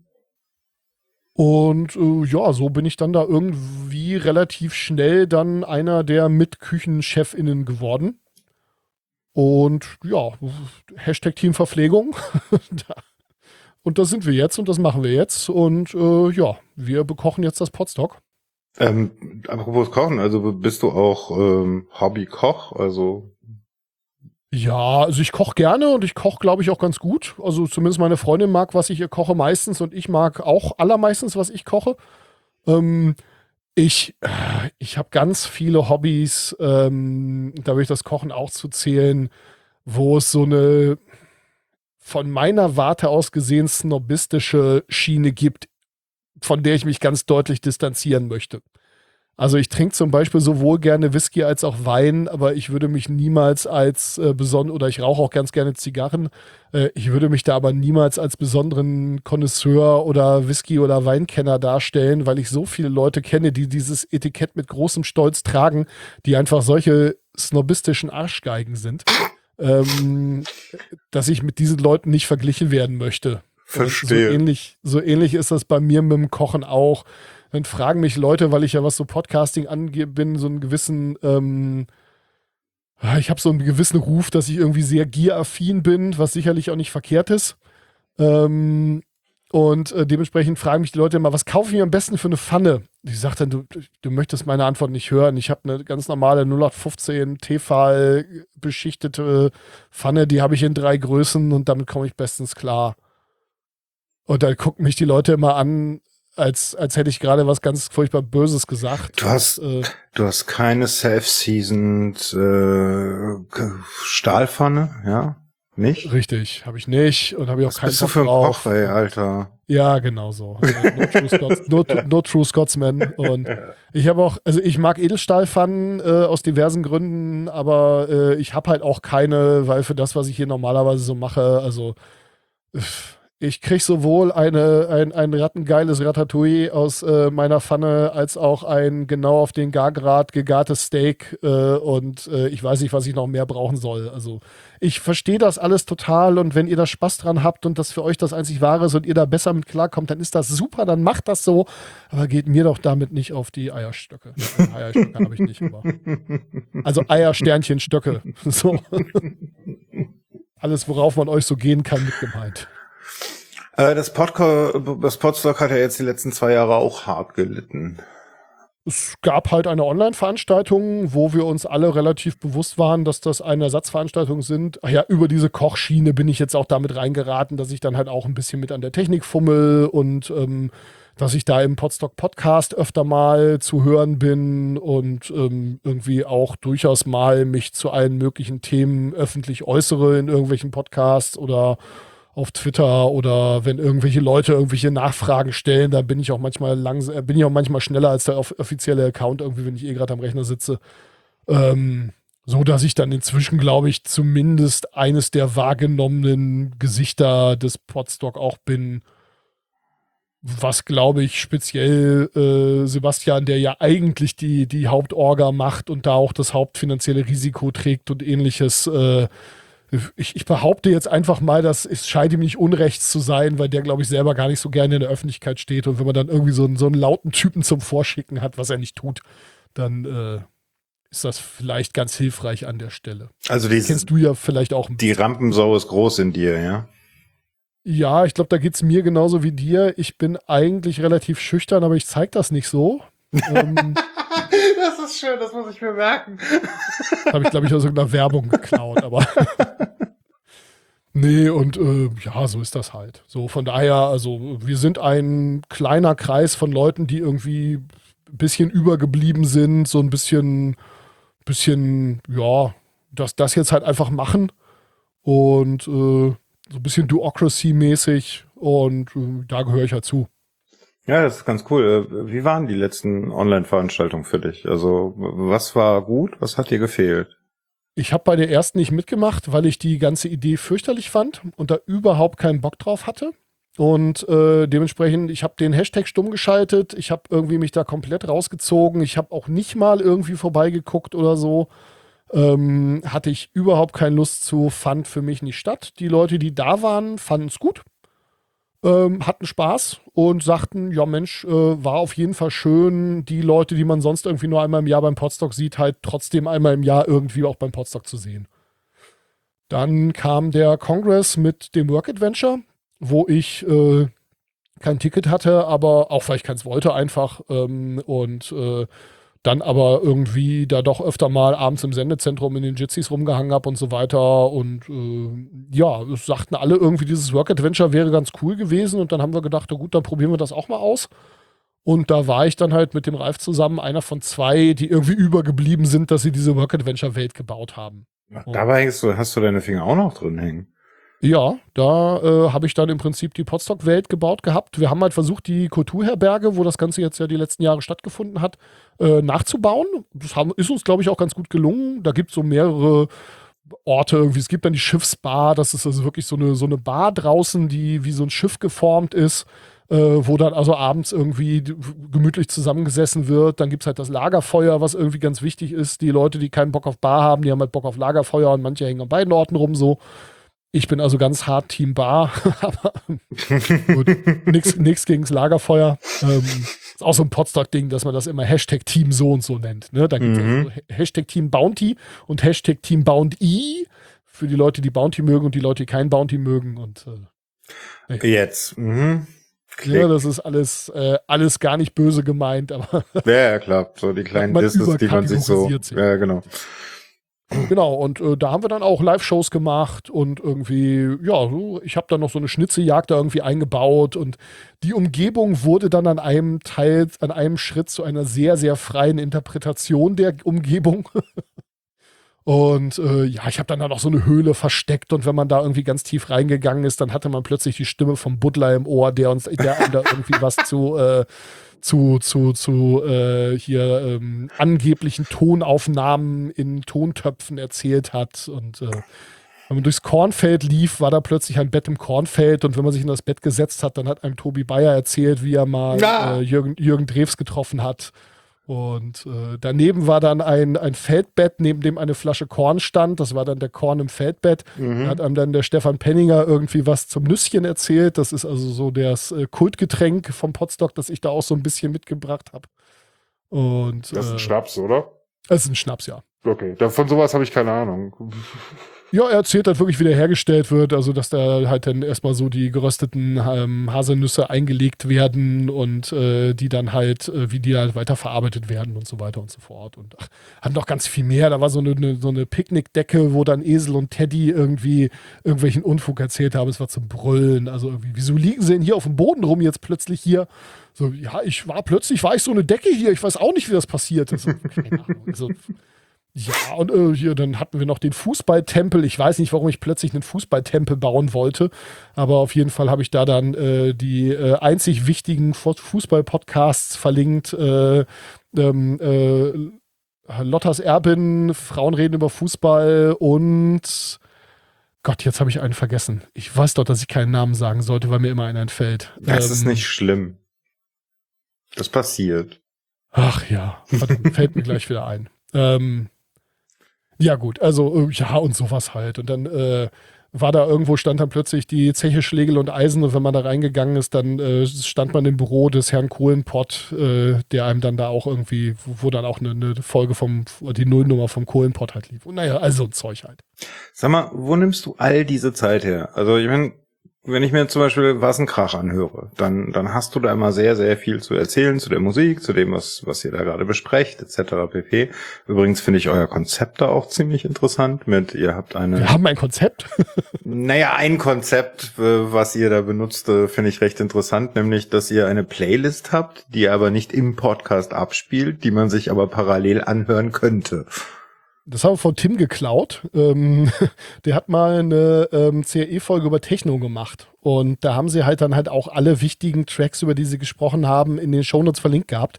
Und ich habe die Folge dann halt wirklich so gehört, dass ich immer ein Stück gehört habe, Shownotes runtergescrollt, Podcast Pause, Playlist Lauf, so. Und äh, nach dem Konzept machen wir es auch bei Was ein Krach, denn All Life 4 ist GEMA. Ähm, das kannst du halt alles vollkommen vergessen mit irgendwie so GEMA-belastete Musik im äh, Podcast spielen und äh, ja, hm, dementsprechend geht es halt leider nicht. Naja, das ging halt nur irgendwie im Live oder so, ne? Dass man da, naja, selbst das wird schwierig. Da ist Deutschland ja, halt sehr, sehr schwer. Wenn du zur Verfügung stellst, dann musst du halt abschätzen, wie viele Leute sich das dann anhören werden und wie lange du das online lassen möchtest und dann da irgendwie regelmäßig für alle Ewigkeit für zahlen und all so ein Unfug. Das, also, ich hatte, ich hatte mal so eine ähnliche Idee über Metal oder beziehungsweise Metal-Videos. Ja dass man sich im Podcast ein Metal-Video anschaut und die ganze Zeit darüber spricht. Also immer mal die Pause so, macht. So unlicensed Commentary quasi. Ja, genau, so in der Richtung. Und dann habe ich mich mal etwas länger, so ich glaube 20 Stunden mit einem äh, befreundeten Medienanwalt unterhalten. Und danach hatte ich keine Lust mehr. Ja, also bei mir hat's gereicht, mal irgendwie auf der GEMA die äh, die Terms and Conditions irgendwie zu lesen und was sie dafür für Dinge so anbieten. Und dann habe ich auch gesagt, komm, das lassen wir einfach. Ja, da waren ganz krasse Dinge da, so wie wenn du auf einen Aspekt im Podcast, in dem Video dann nicht angehst und äh, dann könnte das schon wieder so ausgelegt werden wie unlizenziertes Abspielen und oh, hör mir auf. Das ist ja ein, ein Haifischbecken, das ist nicht mehr feierlich es hatte irgendwer mal die Idee, ob man nicht so eine Art, ähm, so, so eine kleine Software irgendwie schreiben könnte, die vielleicht von irgendwas im Podcast-Stream getriggert wird und dann in dem Moment auf irgendeinem Streaming-Dienst oder so äh, äh, quasi die entsprechende Musik anmacht. Und mit äh, einmischt oder so. Hm. Ja, genau, dass man im Zweifelsfall einfach zwei Fenster irgendwie auf dem Rechner offen hat und äh, dann läuft was, weiß ich, das YouTube-Video in dem Moment los, wo man da irgendwie drüber redet oder, naja, gut, keine Ahnung. Ja, das könnte man ja auch in einen Podcatcher packen. Genau, das wäre eigentlich eine Podcatcher-Funktionalität oder vielleicht auf eine Website oder, oder, naja, gut. Also, äh, deine Frage war, wo nehme ich die Zeit dafür her? Ich habe halt keine anderen Hobbys, also. Weißt du, hast keine, du hast mir gerade so viele Hobbys erzählt. Also, ich meine, allein eins davon ist ja schon lebendfüllend.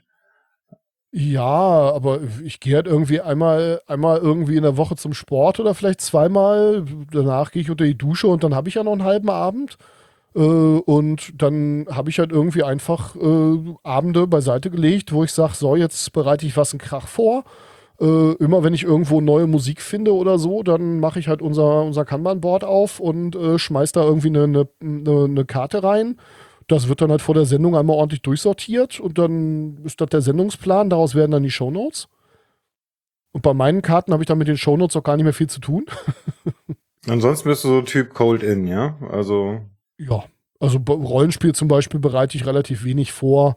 Äh, da mache ich manchmal in der Mittagspause, setze ich mich so ein bisschen hin ähm, und äh, suche dann da irgendwie schon mal so ein paar Bilder und vielleicht irgendwie so ein bisschen Material zusammen und feuer das dann alles irgendwo einfach ganz, einfach, ich nummeriere die Dateien einfach durch in einem Ordner auf meiner Festplatte.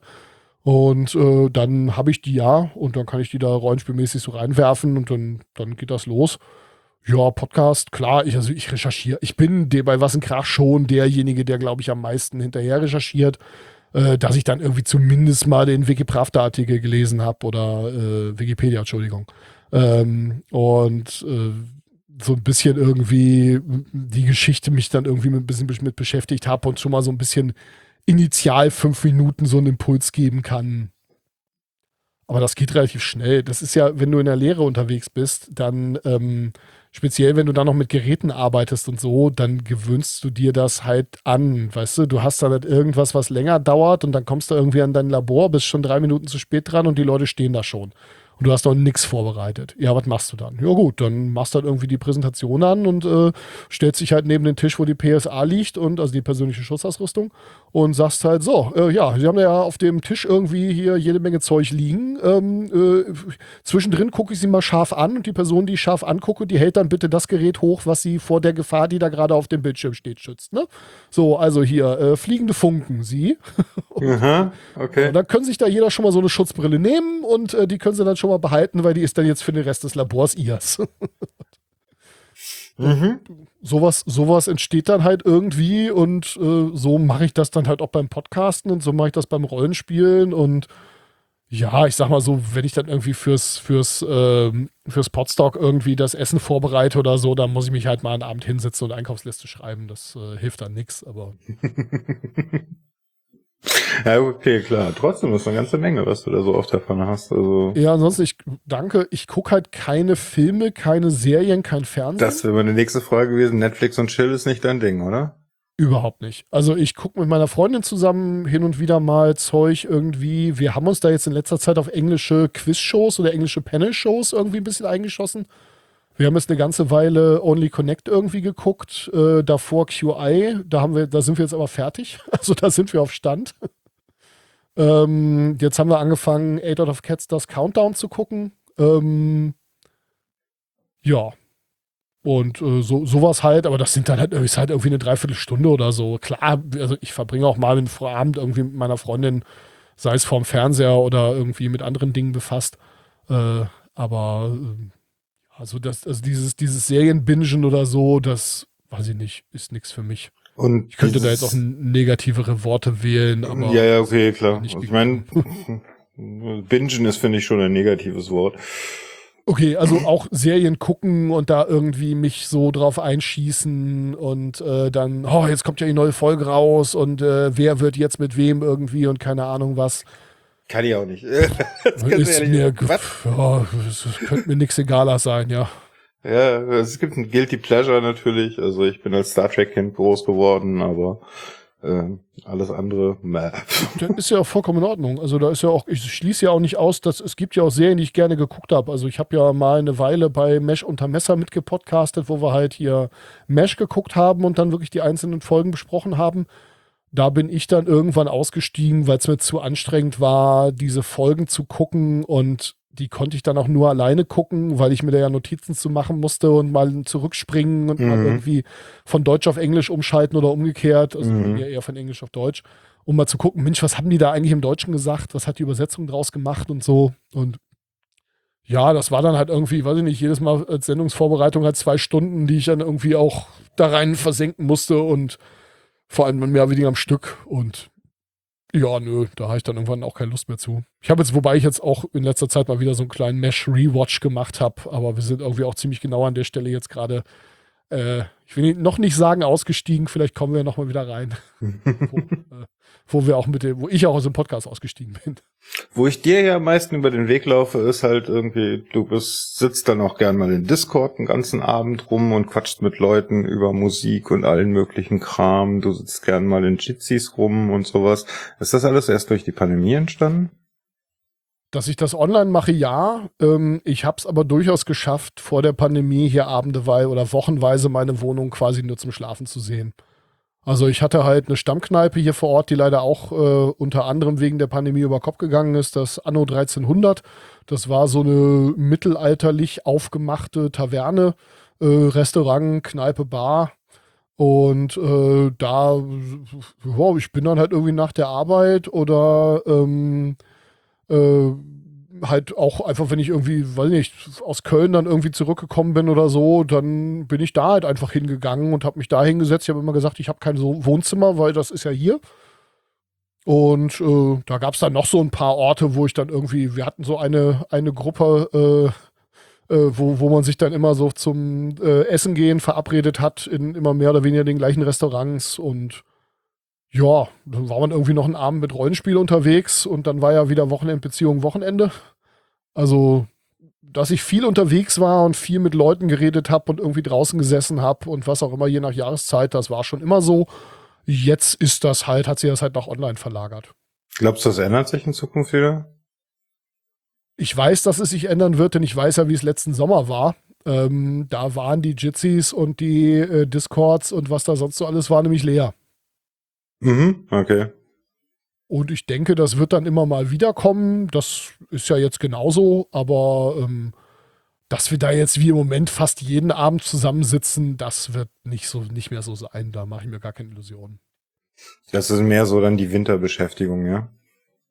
Ja, genau. Und es ist ja auch äh, einfach super. Also wir haben ja inzwischen alle unsere Prozesse da voll gut im Griff. Ne? Also ich glaube, es haben alle irgendwie, wissen genau, welches Teil sie irgendwie hinter das Endgerät stellen müssen, damit es genau im richtigen Winkel ist und äh, mhm. wie sie ihre, ihren Ton irgendwie einstellen, wenn die Kinder irgendwie noch nebenan randalieren oder was weiß ich. Ähm, ja, von daher, äh, da, da wird sicherlich das eine oder andere bleiben, aber dass das jetzt genauso bleibt, das glaube ich nicht. Also also das hoffe ich auch nicht. Ich will auch wieder hier vor Ort irgendwie Leute treffen und ja, ich will auch mal irgendwann wieder mich mit Leuten irgendwie einfach mal so zusammensetzen. Ja, ich hoffe da auch mal wieder auf einen Podstock, an dem ich mich auch mal beteiligen kann. Ich würde mich sehr freuen. Ja, das ist halt eins meiner größten Probleme ist äh, eigentlich jetzt auch durch äh, die Pandemie entstanden. Ich habe ja jetzt einen Job, wo ich meistens arbeite, wenn die anderen frei haben. Ja, Mist. Mhm. so ist das in der Entertainment-Branche halt. Und äh, das macht natürlich dann auch solche Dinge etwas schwer, ne, ja, zu folgen. Also ich bin jetzt schon wieder irgendwie am, am, am äh, jetzt schon am Kalendereinträge jonglieren, damit ich vielleicht nächstes Jahr auch aufs Camp kann und so. Dadum. Hallo, da bist du wieder. Technische Schwierigkeiten. So ist ja. es im Internet, wenn mal kurz der Strom weg ist. Ich wollte gerade sagen, dem Internet ging es wahrscheinlich gut, aber naja, ich muss vielleicht doch noch mal eine USV an mein Multifunktionsgerät hängen. Ja, ja, klar, eine USV, ja klar, für zu Hause. Mhm. Also ich kenne Leute, die haben sowas. Ja, ich auch. Ich gehöre nicht dazu. Ich offensichtlich auch nicht. ich kenne mittlerweile Leute, die haben ganze USVs für ihr Haus. Äh, ja, einen Generator habe ich auch im Keller stehen, aber äh, gut, für, für Notfall wird er reichen. Ja, gut, also wir waren jetzt gerade irgendwie bei Zeiten stehen geblieben und äh, wie du die Zeit dafür findest. Genau, ja. Weißt du, ich komme halt irgendwie nach Hause, dann esse ich was, guck mit meiner Freundin irgendwie noch irgendwie so ein bisschen was äh, auf der Glotze dann halt. Also, ja, wie gesagt, irgendwie so eine, so eine Panel-Show oder sowas und äh, sie hat dann meistens den ganzen Tag rumgesessen, dementsprechend möchte sie dann raus und sich bewegen und ich bin irgendwie den halben Tag rumgerannt, dementsprechend möchte ich mich dann nicht mehr bewegen. Und äh, das passt dann ganz gut. Das heißt, ich setze mich dann hier meistens irgendwie vor den Rechner und äh, ja, äh, mach dann halt irgendwas, also bereite irgendwas vor oder dies oder das oder jenes. Also Computerspiele bist du auch nicht. Äh, doch, inzwischen auch wieder. Die Pandemie hat dazu geführt, dass äh, ich dann irgendwie gedacht habe, das wäre ja mal was, was man wieder ausprobieren könnte. Und ich treffe mich inzwischen äh, mit einer gewissen äh, Runde von Leuten, äh, habe ich mich eine ganze Weile sehr exzessiv zum Among Us-Spielen getroffen. Auf so einem komischen Discord-Server von so einem komischen Typen mit so einem komischen verfärbten Bart. Den kenne ich nicht. ja. Und äh, nee, da haben wir also dann teilweise, weiß nicht, das war äh, vorletztes Jahr zwischen den Jahren, haben wir uns immer schön irgendwie um 1 Uhr morgens nochmal für drei Stunden Among Us getroffen. Das war schon ziemlich lustig. Ja, ne, sowas ist geil. Macht einfach nur Spaß. Ja. Aber ansonsten, also so, so, ich meine, das sind ja wiederum auch Spiele, von denen du gerade geredet hast, die eigentlich mit Sozialität zu tun haben. Genau, also ich habe, äh, äh, ja, ich treffe mich auch irgendwie mit ein paar Leuten relativ regelmäßig am Donnerstag. Wir haben erst Sea of Thieves relativ äh, viel gespielt. gespielt. Äh, da ist mir aber der PvP-Aspekt irgendwie nervig, weil, äh, ja, also ich möchte mich da nicht mit irgendwelchen 14-jährigen äh, Zappelkindern irgendwie, und mit Zappelkindern meine ich jetzt, dass die Avatare irgendwie doch sehr rumzappeln, weil man da halt durchaus irgendwie durch ständiges Hüpfen und in der Luft ausweichen und so weiter dafür sorgen kann, dass man auch sehr schwer zu treffen ist und irgendwie das widerstrebt mir. Und mich da irgendwie mit denen zu messen, da habe ich nicht so Bock drauf. Aber wir haben jetzt äh, seit einer ganzen Weile Deep Rock Galactic äh, für uns entdeckt. Das ist auch so ein Koop-Shooter, äh, wo man Zwerge im Weltraum spielt und so irgendwelche Ressourcen ansammeln muss. Und äh, The Anna Cruises haben wir jetzt in letzter Zeit relativ äh, oder ein paar Mal gespielt. Das ist auch ein Koop-Shooter mit so einer 70er-Jahre-Ästhetik, äh, wo man also auch sehr im Weltraum, wo man also auch sehr, sehr gut zusammenarbeiten muss. Ähm, ja, und ich habe so ein paar Spiele, die ich hier irgendwie auch alleine spiele. Also äh, so, so eine Pixel-Dungeon-Variante, die ich jetzt irgendwie gerade neu entdeckt habe, habe ich aber den Namen schon wieder vergessen. Dann habe ich zwischendrin Death Trash gespielt. Das ist so ein Endzeit Cyberpunk äh, meets Lovecraftian Horror äh, Spiel von irgendwie zwei Typen aus Deutschland, auch mit so einer Retro-Pixel-Grafik. Ähm, mhm. Und äh, The Guild of Dungeoneering spiele ich auch irgendwie immer mal nebenher. Das ist so ein Kartenspiel, wo man irgendwie so Figuren durch einen Dungeon schickt und die irgendwie ähm, da Sachen platt hauen lässt und so. Ja. Aber alles total casual und mal irgendwie einen Abend in der Woche halt, aber. Jo, fällt dir noch was ein? Das ist nämlich immer das Coole. Weißt du was? Diese, diese, diese Technical Difficulties passieren natürlich immer kurz vor Ende einer Sendung, ne? Ja, witzig, ne? Das ähm, ist, es ist, es ist immer der Fall. Ja, nö, ich glaube, wir haben das, das Wichtigste abgedeckt. Ähm, wir hatten ja vorhin noch irgendwie über das Podstock gesprochen, so ein bisschen. Mhm. Ähm, da könnte man vielleicht noch mal so ein bisschen tiefer mit einsteigen. Also diese ganze Geschichte, das online zu machen, die hat vielen gut gefallen, aber es waren sich, glaube ich, alle bewusst, dass das einfach nur ein Ersatz ist. Auf der anderen Seite haben wir jetzt auch das Winterpotstock aus der Traufe gehoben, wo wir gesagt haben, wir machen jetzt wirklich so ein Online-Barcamp und wir suchen uns mal ein paar Leute, um das zu moderieren, die nicht wir vom Orga-Team sind, sondern ich sag mal auch Leute, die irgendwie in der Szene bekannt sind und die irgendwie ich würde jetzt mal sagen, wenn gute Freunde irgendwie Familie sind, dann sind die äh, irgendwie äh, erweiterte Familie, hätte ich jetzt mal gesagt. Bekannte. So die, die man, ja, nee, nicht mal die, die, die man, die, die man äh, aus der Familie, die man nicht oft sieht, aber trotzdem mag. Mhm. Und ähm, ja, das war sehr toll. Also es war eine wirklich gute Veranstaltung, die allen viel, viel Spaß gemacht hat. Äh, und da erzähle ich jetzt kein Geheimnis, wenn ich sage, das wird es, glaube ich, weiterhin geben. Zum einen wird mehr Barcamp auf dem Podstock stattfinden und zum anderen wird es dieses Winter Podstock als Online-Veranstaltung dann wahrscheinlich auch, wird dann wahrscheinlich auch fortbestehen. Erzähl mal, wie läuft das ab? Wie beim Barcamp halt auch. Das heißt, äh, man äh, setzt sich halt irgendwie zusammen und sagt, jo, wer möchte dann irgendwie eine Session anbieten?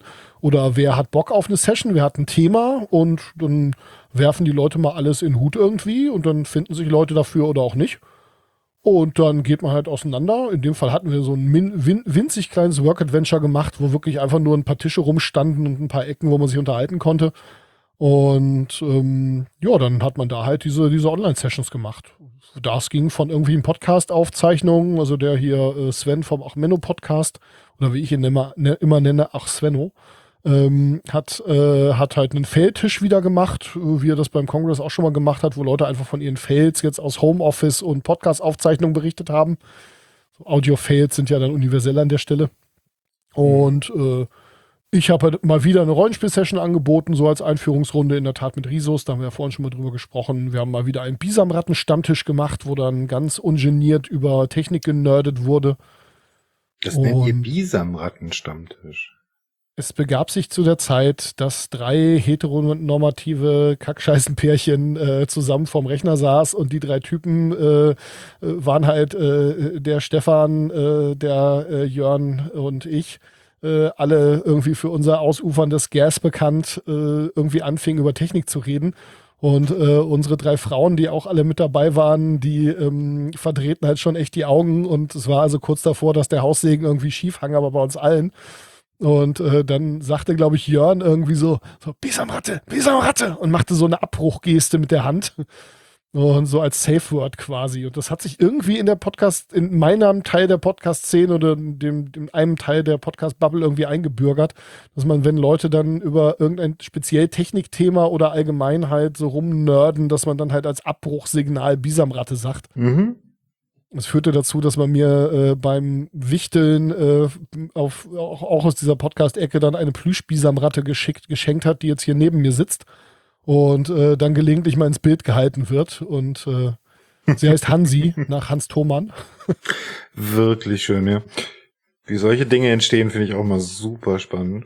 Ja, ich scheine da irgendwie öfter mal im Kernzentrum zu sein. Also ähm, ich hätte ja dem eben erwähnten Jörn Schaar auch schon mal äh, den, den Spruch, der Kauf von Audio-Equipment zieht immer den Kauf von mehr Audio-Equipment nach sich.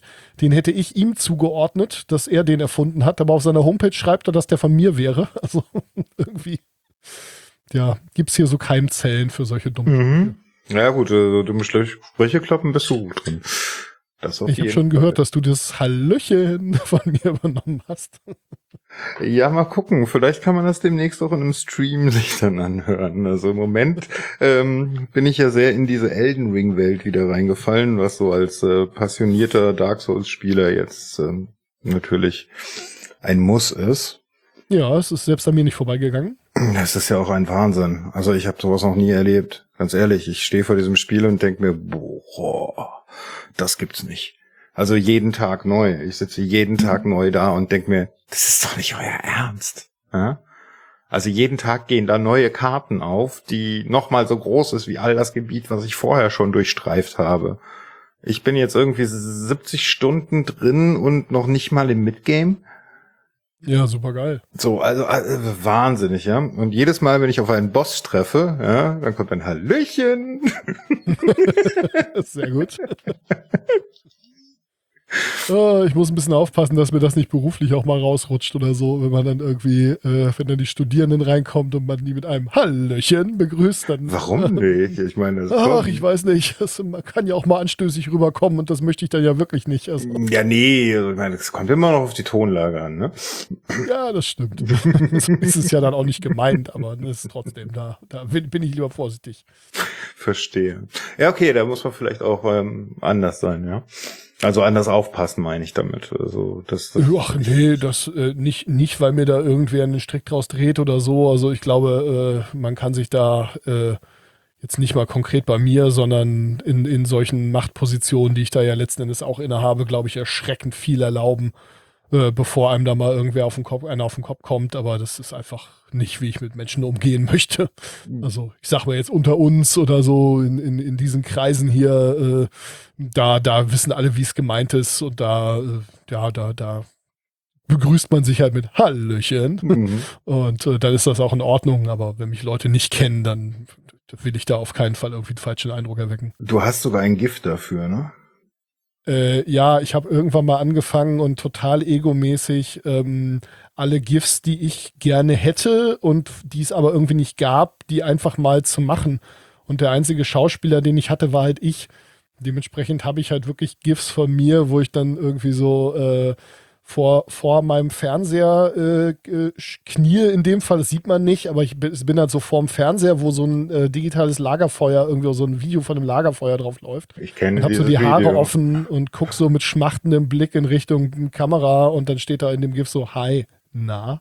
und äh, Hallöchen habe ich auch mit so, mit so Augenbrauen-Wiggle dazu. Mhm. Und äh, was war das andere? Da regt mich ja die scheiß Frage schon auf wo ich irgendwie von einem freundlichen Lächeln zu einem sehr bösen, aggressiven Gesichtsausdruck wechsle. Okay, das habe ich noch nicht gesehen. Ja, die, die verwe verwende ich hin und wieder mal. Es ist totales Ego-Ding irgendwie, aber es gab die halt nicht so, wie ich sie haben wollte, also musste ich sie selber machen. Ja, aber das ist doch der Weg, wie man, wie man sich bekannt macht, oder? Ja, ich weiß ja nicht, ob das will, aber gut. Ich habe das jetzt halt mal gemacht und gut, dann werde ich mich jetzt auch nicht für entschuldigen. Witzig ist, wenn man das erste Mal so ein Ding von irgendwem anders geschickt bekommt. Wenn man offensichtlich merkt, okay, die Sau hat sich jetzt gespeichert und benutzt jetzt meine eigenen GIFs gegen mich. Ah, das ist aber auch eine schöne Hommage dann, oder? Oh, total. Also ich habe das sehr gefeiert. Auf der einen Seite mm, und auf der anderen Seite, oh, danke. Und mir fiel da dann trotzdem erstmal nichts zu ein, muss ich auch sagen. Ja. Schön. Was sind denn deine Pläne für die Zukunft oder beziehungsweise Hausmeisterei? Gibt's da was, wo man dir folgen soll, wo man äh, dich treffen kann? Also wenn ihr wollt, dann könnt ihr mir gerne auf Twitter folgen. Äh, Twitter-Name in den Showloads, sonst at Evil Dan Wallace. Daniel Wallace passte nicht, weil äh, Zeichenlimitierung. Ähm, ja. äh, das, das, da könnt ihr mich auch am einfachsten ansprechen. Ich glaube, meine DMs sind sogar offen. Also, äh, wenn ihr irgendwas von mir wollt, dann auf jeden Fall auf dem Weg. Ansonsten, ähm, ja, ich, ich freue mich natürlich immer, also wenn ihr irgendwie äh, harte Gitarrenmusik mögt, dann äh, wäre es super, wenn ihr mal was in Krach reinhört. Ich glaube, wir haben da ein ganz spannendes Format für eine bestimmte Art von Leuten. Ähm, ja, ansonsten, äh, wenn ihr euch mal wirklich eine sehr, sehr nette Podcasting-Veranstaltung angucken wollt und irgendwie Bock auf draußen und äh, Sommer und so habt, dann äh, Podstock. Wir hoffen halt, dass wir diesen Sommer live was machen können, aber äh, gut, es ist äh, die Kristallkugel ist äußerst nebelig im Moment. Ja. Ja, schauen wir mal. Ich, also ganz ehrlich, ich habe inzwischen das, das Raten da komplett aufgegeben. Ich habe zwar Konzerttickets für den Sommer, aber mal gucken. Du bist ja auch noch nicht sicher, ob du die Konzerte siehst, ja? Ja, ich habe also viele Konzerttickets ja auch noch von vor drei Jahren. Also, oh. die ich dann irgendwie 2019 gekauft habe für 2020 und äh, wo ich davon ausgehe, dass die dieses Jahr auch wieder nicht stattfinden werden. So, naja, von daher schauen wir mal. Innerlich so Ja. als Spende für die Band abgeschrieben, oder wie? Genau, also ich habe überall zugesehen, dass ich die möglichst bandnahe gekauft habe, also entweder direkt von der Band oder halt irgendwie bei den Veranstaltungsorten und so weiter. Ein paar kriegte man halt nur über irgendwelche großen Buden, die habe ich dann auch zurückgegeben, äh, in dem Moment, wo sie dann wirklich gecancelt waren. Ähm, aber alles, was ich bandnah gekauft habe oder veranst beim Veranstaltungsort oder so, das habe ich einfach behalten und dann im Zweifelsfall auch verfallen lassen. Und äh, ja, gut, das Geld war ja schon ausgegeben und die Bands brauchten das, glaube ich, in dem Moment dringender als ich. Ja, das ist eigentlich, äh, das, das habe ich auch so mit meinen Tickets gesehen. Ich glaube auch einige werde ich nicht, werde ich nicht besuchen. Aber, hm, egal, die Band hat's, die Band hat's verdient, so oder so. Sollen sie alle davon überleben? Ja, hoffen wir es, ne? Ich meine, es sind ja nicht nur die Bands, denen, die haben ja vielleicht noch irgendwie wenigstens die ein oder andere Möglichkeit, anders Geld zu verdienen. Richtig übel ist es, glaube ich, für so Veranstaltungsorte und irgendwie Veranstaltungstechnikfirmen und so weiter und so fort. Das uff, ganz hässliches Thema. Das ist mir ja auch irgendwie nah am Herzen, weil ich irgendwie so Veranstaltungstechnik halt einfach hobbymäßig gerne mag. Und äh, ja, ich mag halt große Shows, egal worum es geht. Und äh, ja, hm, das ist natürlich ganz traurig, ne? Mhm, das ist. Aber ich sehe da zum Beispiel bei uns hier im Studiobetrieb auch schon wieder diverse Lockerungen, die sogar mit viel Verstand gemacht werden. Und äh, da kann dann auch schon demnächst wieder mal was passieren. Ne? Also das, das ich finde es jetzt auch nicht so schlimm, auf einem Konzert oder so zu sein und eine Maske tragen zu müssen. Nö, gar nicht. Also äh, ohne Maske ist es natürlich schon schöner. Da will ich gar, will ich, mache ich mir gar keine Illusionen, aber äh, ich trage das Ding ja auch so einen ganzen Tag. Und ganz ehrlich, wenn ich irgendwie äh, vorher Edelstahl geschweißt habe, habe ich halt auch eine FFP3 getragen. Also äh, wenn ich keine passende Absaugung hatte, dann Mhm. von daher und irgendwie, ich habe halt auch zwischendurch mal irgendwie, weiß nicht, Betonsäcke geschleppt, äh, um irgendwie ein Feriengeld zu verdienen. Und auch da habe ich halt eine entsprechende Maske getragen. Äh, ist jetzt, ich, ich, ich liebe sie nicht, aber Ich auch nicht, aber ich muss es auf der anderen Seite für mich feststellen und für mich sagen, ich war noch nie so selten krank wie in den letzten zwei Jahren.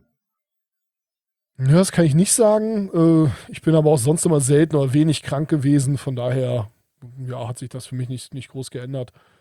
Für einen Heuschnupfen ist es ganz gut. Oh, das auch, ja. Das Ja, auch, cool. allerdings. Ja, cool. Dann, ähm, das war Hausmeisterei. Folgt mir, hinterlasst mir bei äh, Apple Podcasts äh, einen Kommentar und ein paar Sternchen. Das wäre echt lieb, dass das hier mal wieder anlaufen kann und ich Motivation habe. Ähm, folgt allem, was Sven so macht. Unten in der äh, Podcast-Beschreibung werdet ihr die ganzen Links finden. Und äh, ich hoffe bald wieder in euren Ohren zu sein. Und äh, Sven bestimmt auch, ne? Ja, ähm, wie gesagt, neue Folge, was in Krach kommt. Ich habe hier immer noch eine Folge, zwei Paar Socken liegen, die geschnitten werden muss. Und äh, äh, ich äh, bin demnächst ja auch schon wieder irgendwo zu Gast. Und der nächste Aufnahmetermin, was in Krach ist, auch schon wieder fest. Und äh, es Ah, atmet das den Stress schön. aus. Oh mein das Gott. ist schön. Ja, ich freue mich sehr auf die nächste Wassenkrach-Folge. Also wirklich, das ist äh, einer der mittlerweile Stammpodcasts bei mir. Ja, schön, das freut mich sehr. Äh, an der Stelle muss ich auch nochmal sagen, ich habe das vorhin ja erwähnt, so wenn man dann mit dem Podcast Helden irgendwie rumsteht. Als wir uns das erste Mal getroffen haben, saß ich halt in unserem Village im Camp rum und du kamst da irgendwie vorbei und setztest dich so hin und wir fingen irgendwie so alle so als Gruppe an zu quatschen. Und ich hatte dann gerade meinen ganzen Mut zusammengenommen, um dir zu gestehen, dass, äh, dass ich so gerne Sendungsbewusstsein höre. Und in dem Moment drehst du dich zu mir und sagst, Mensch, danke, was ein Krach, geiler Podcast, endlich mal anständige Musik hier.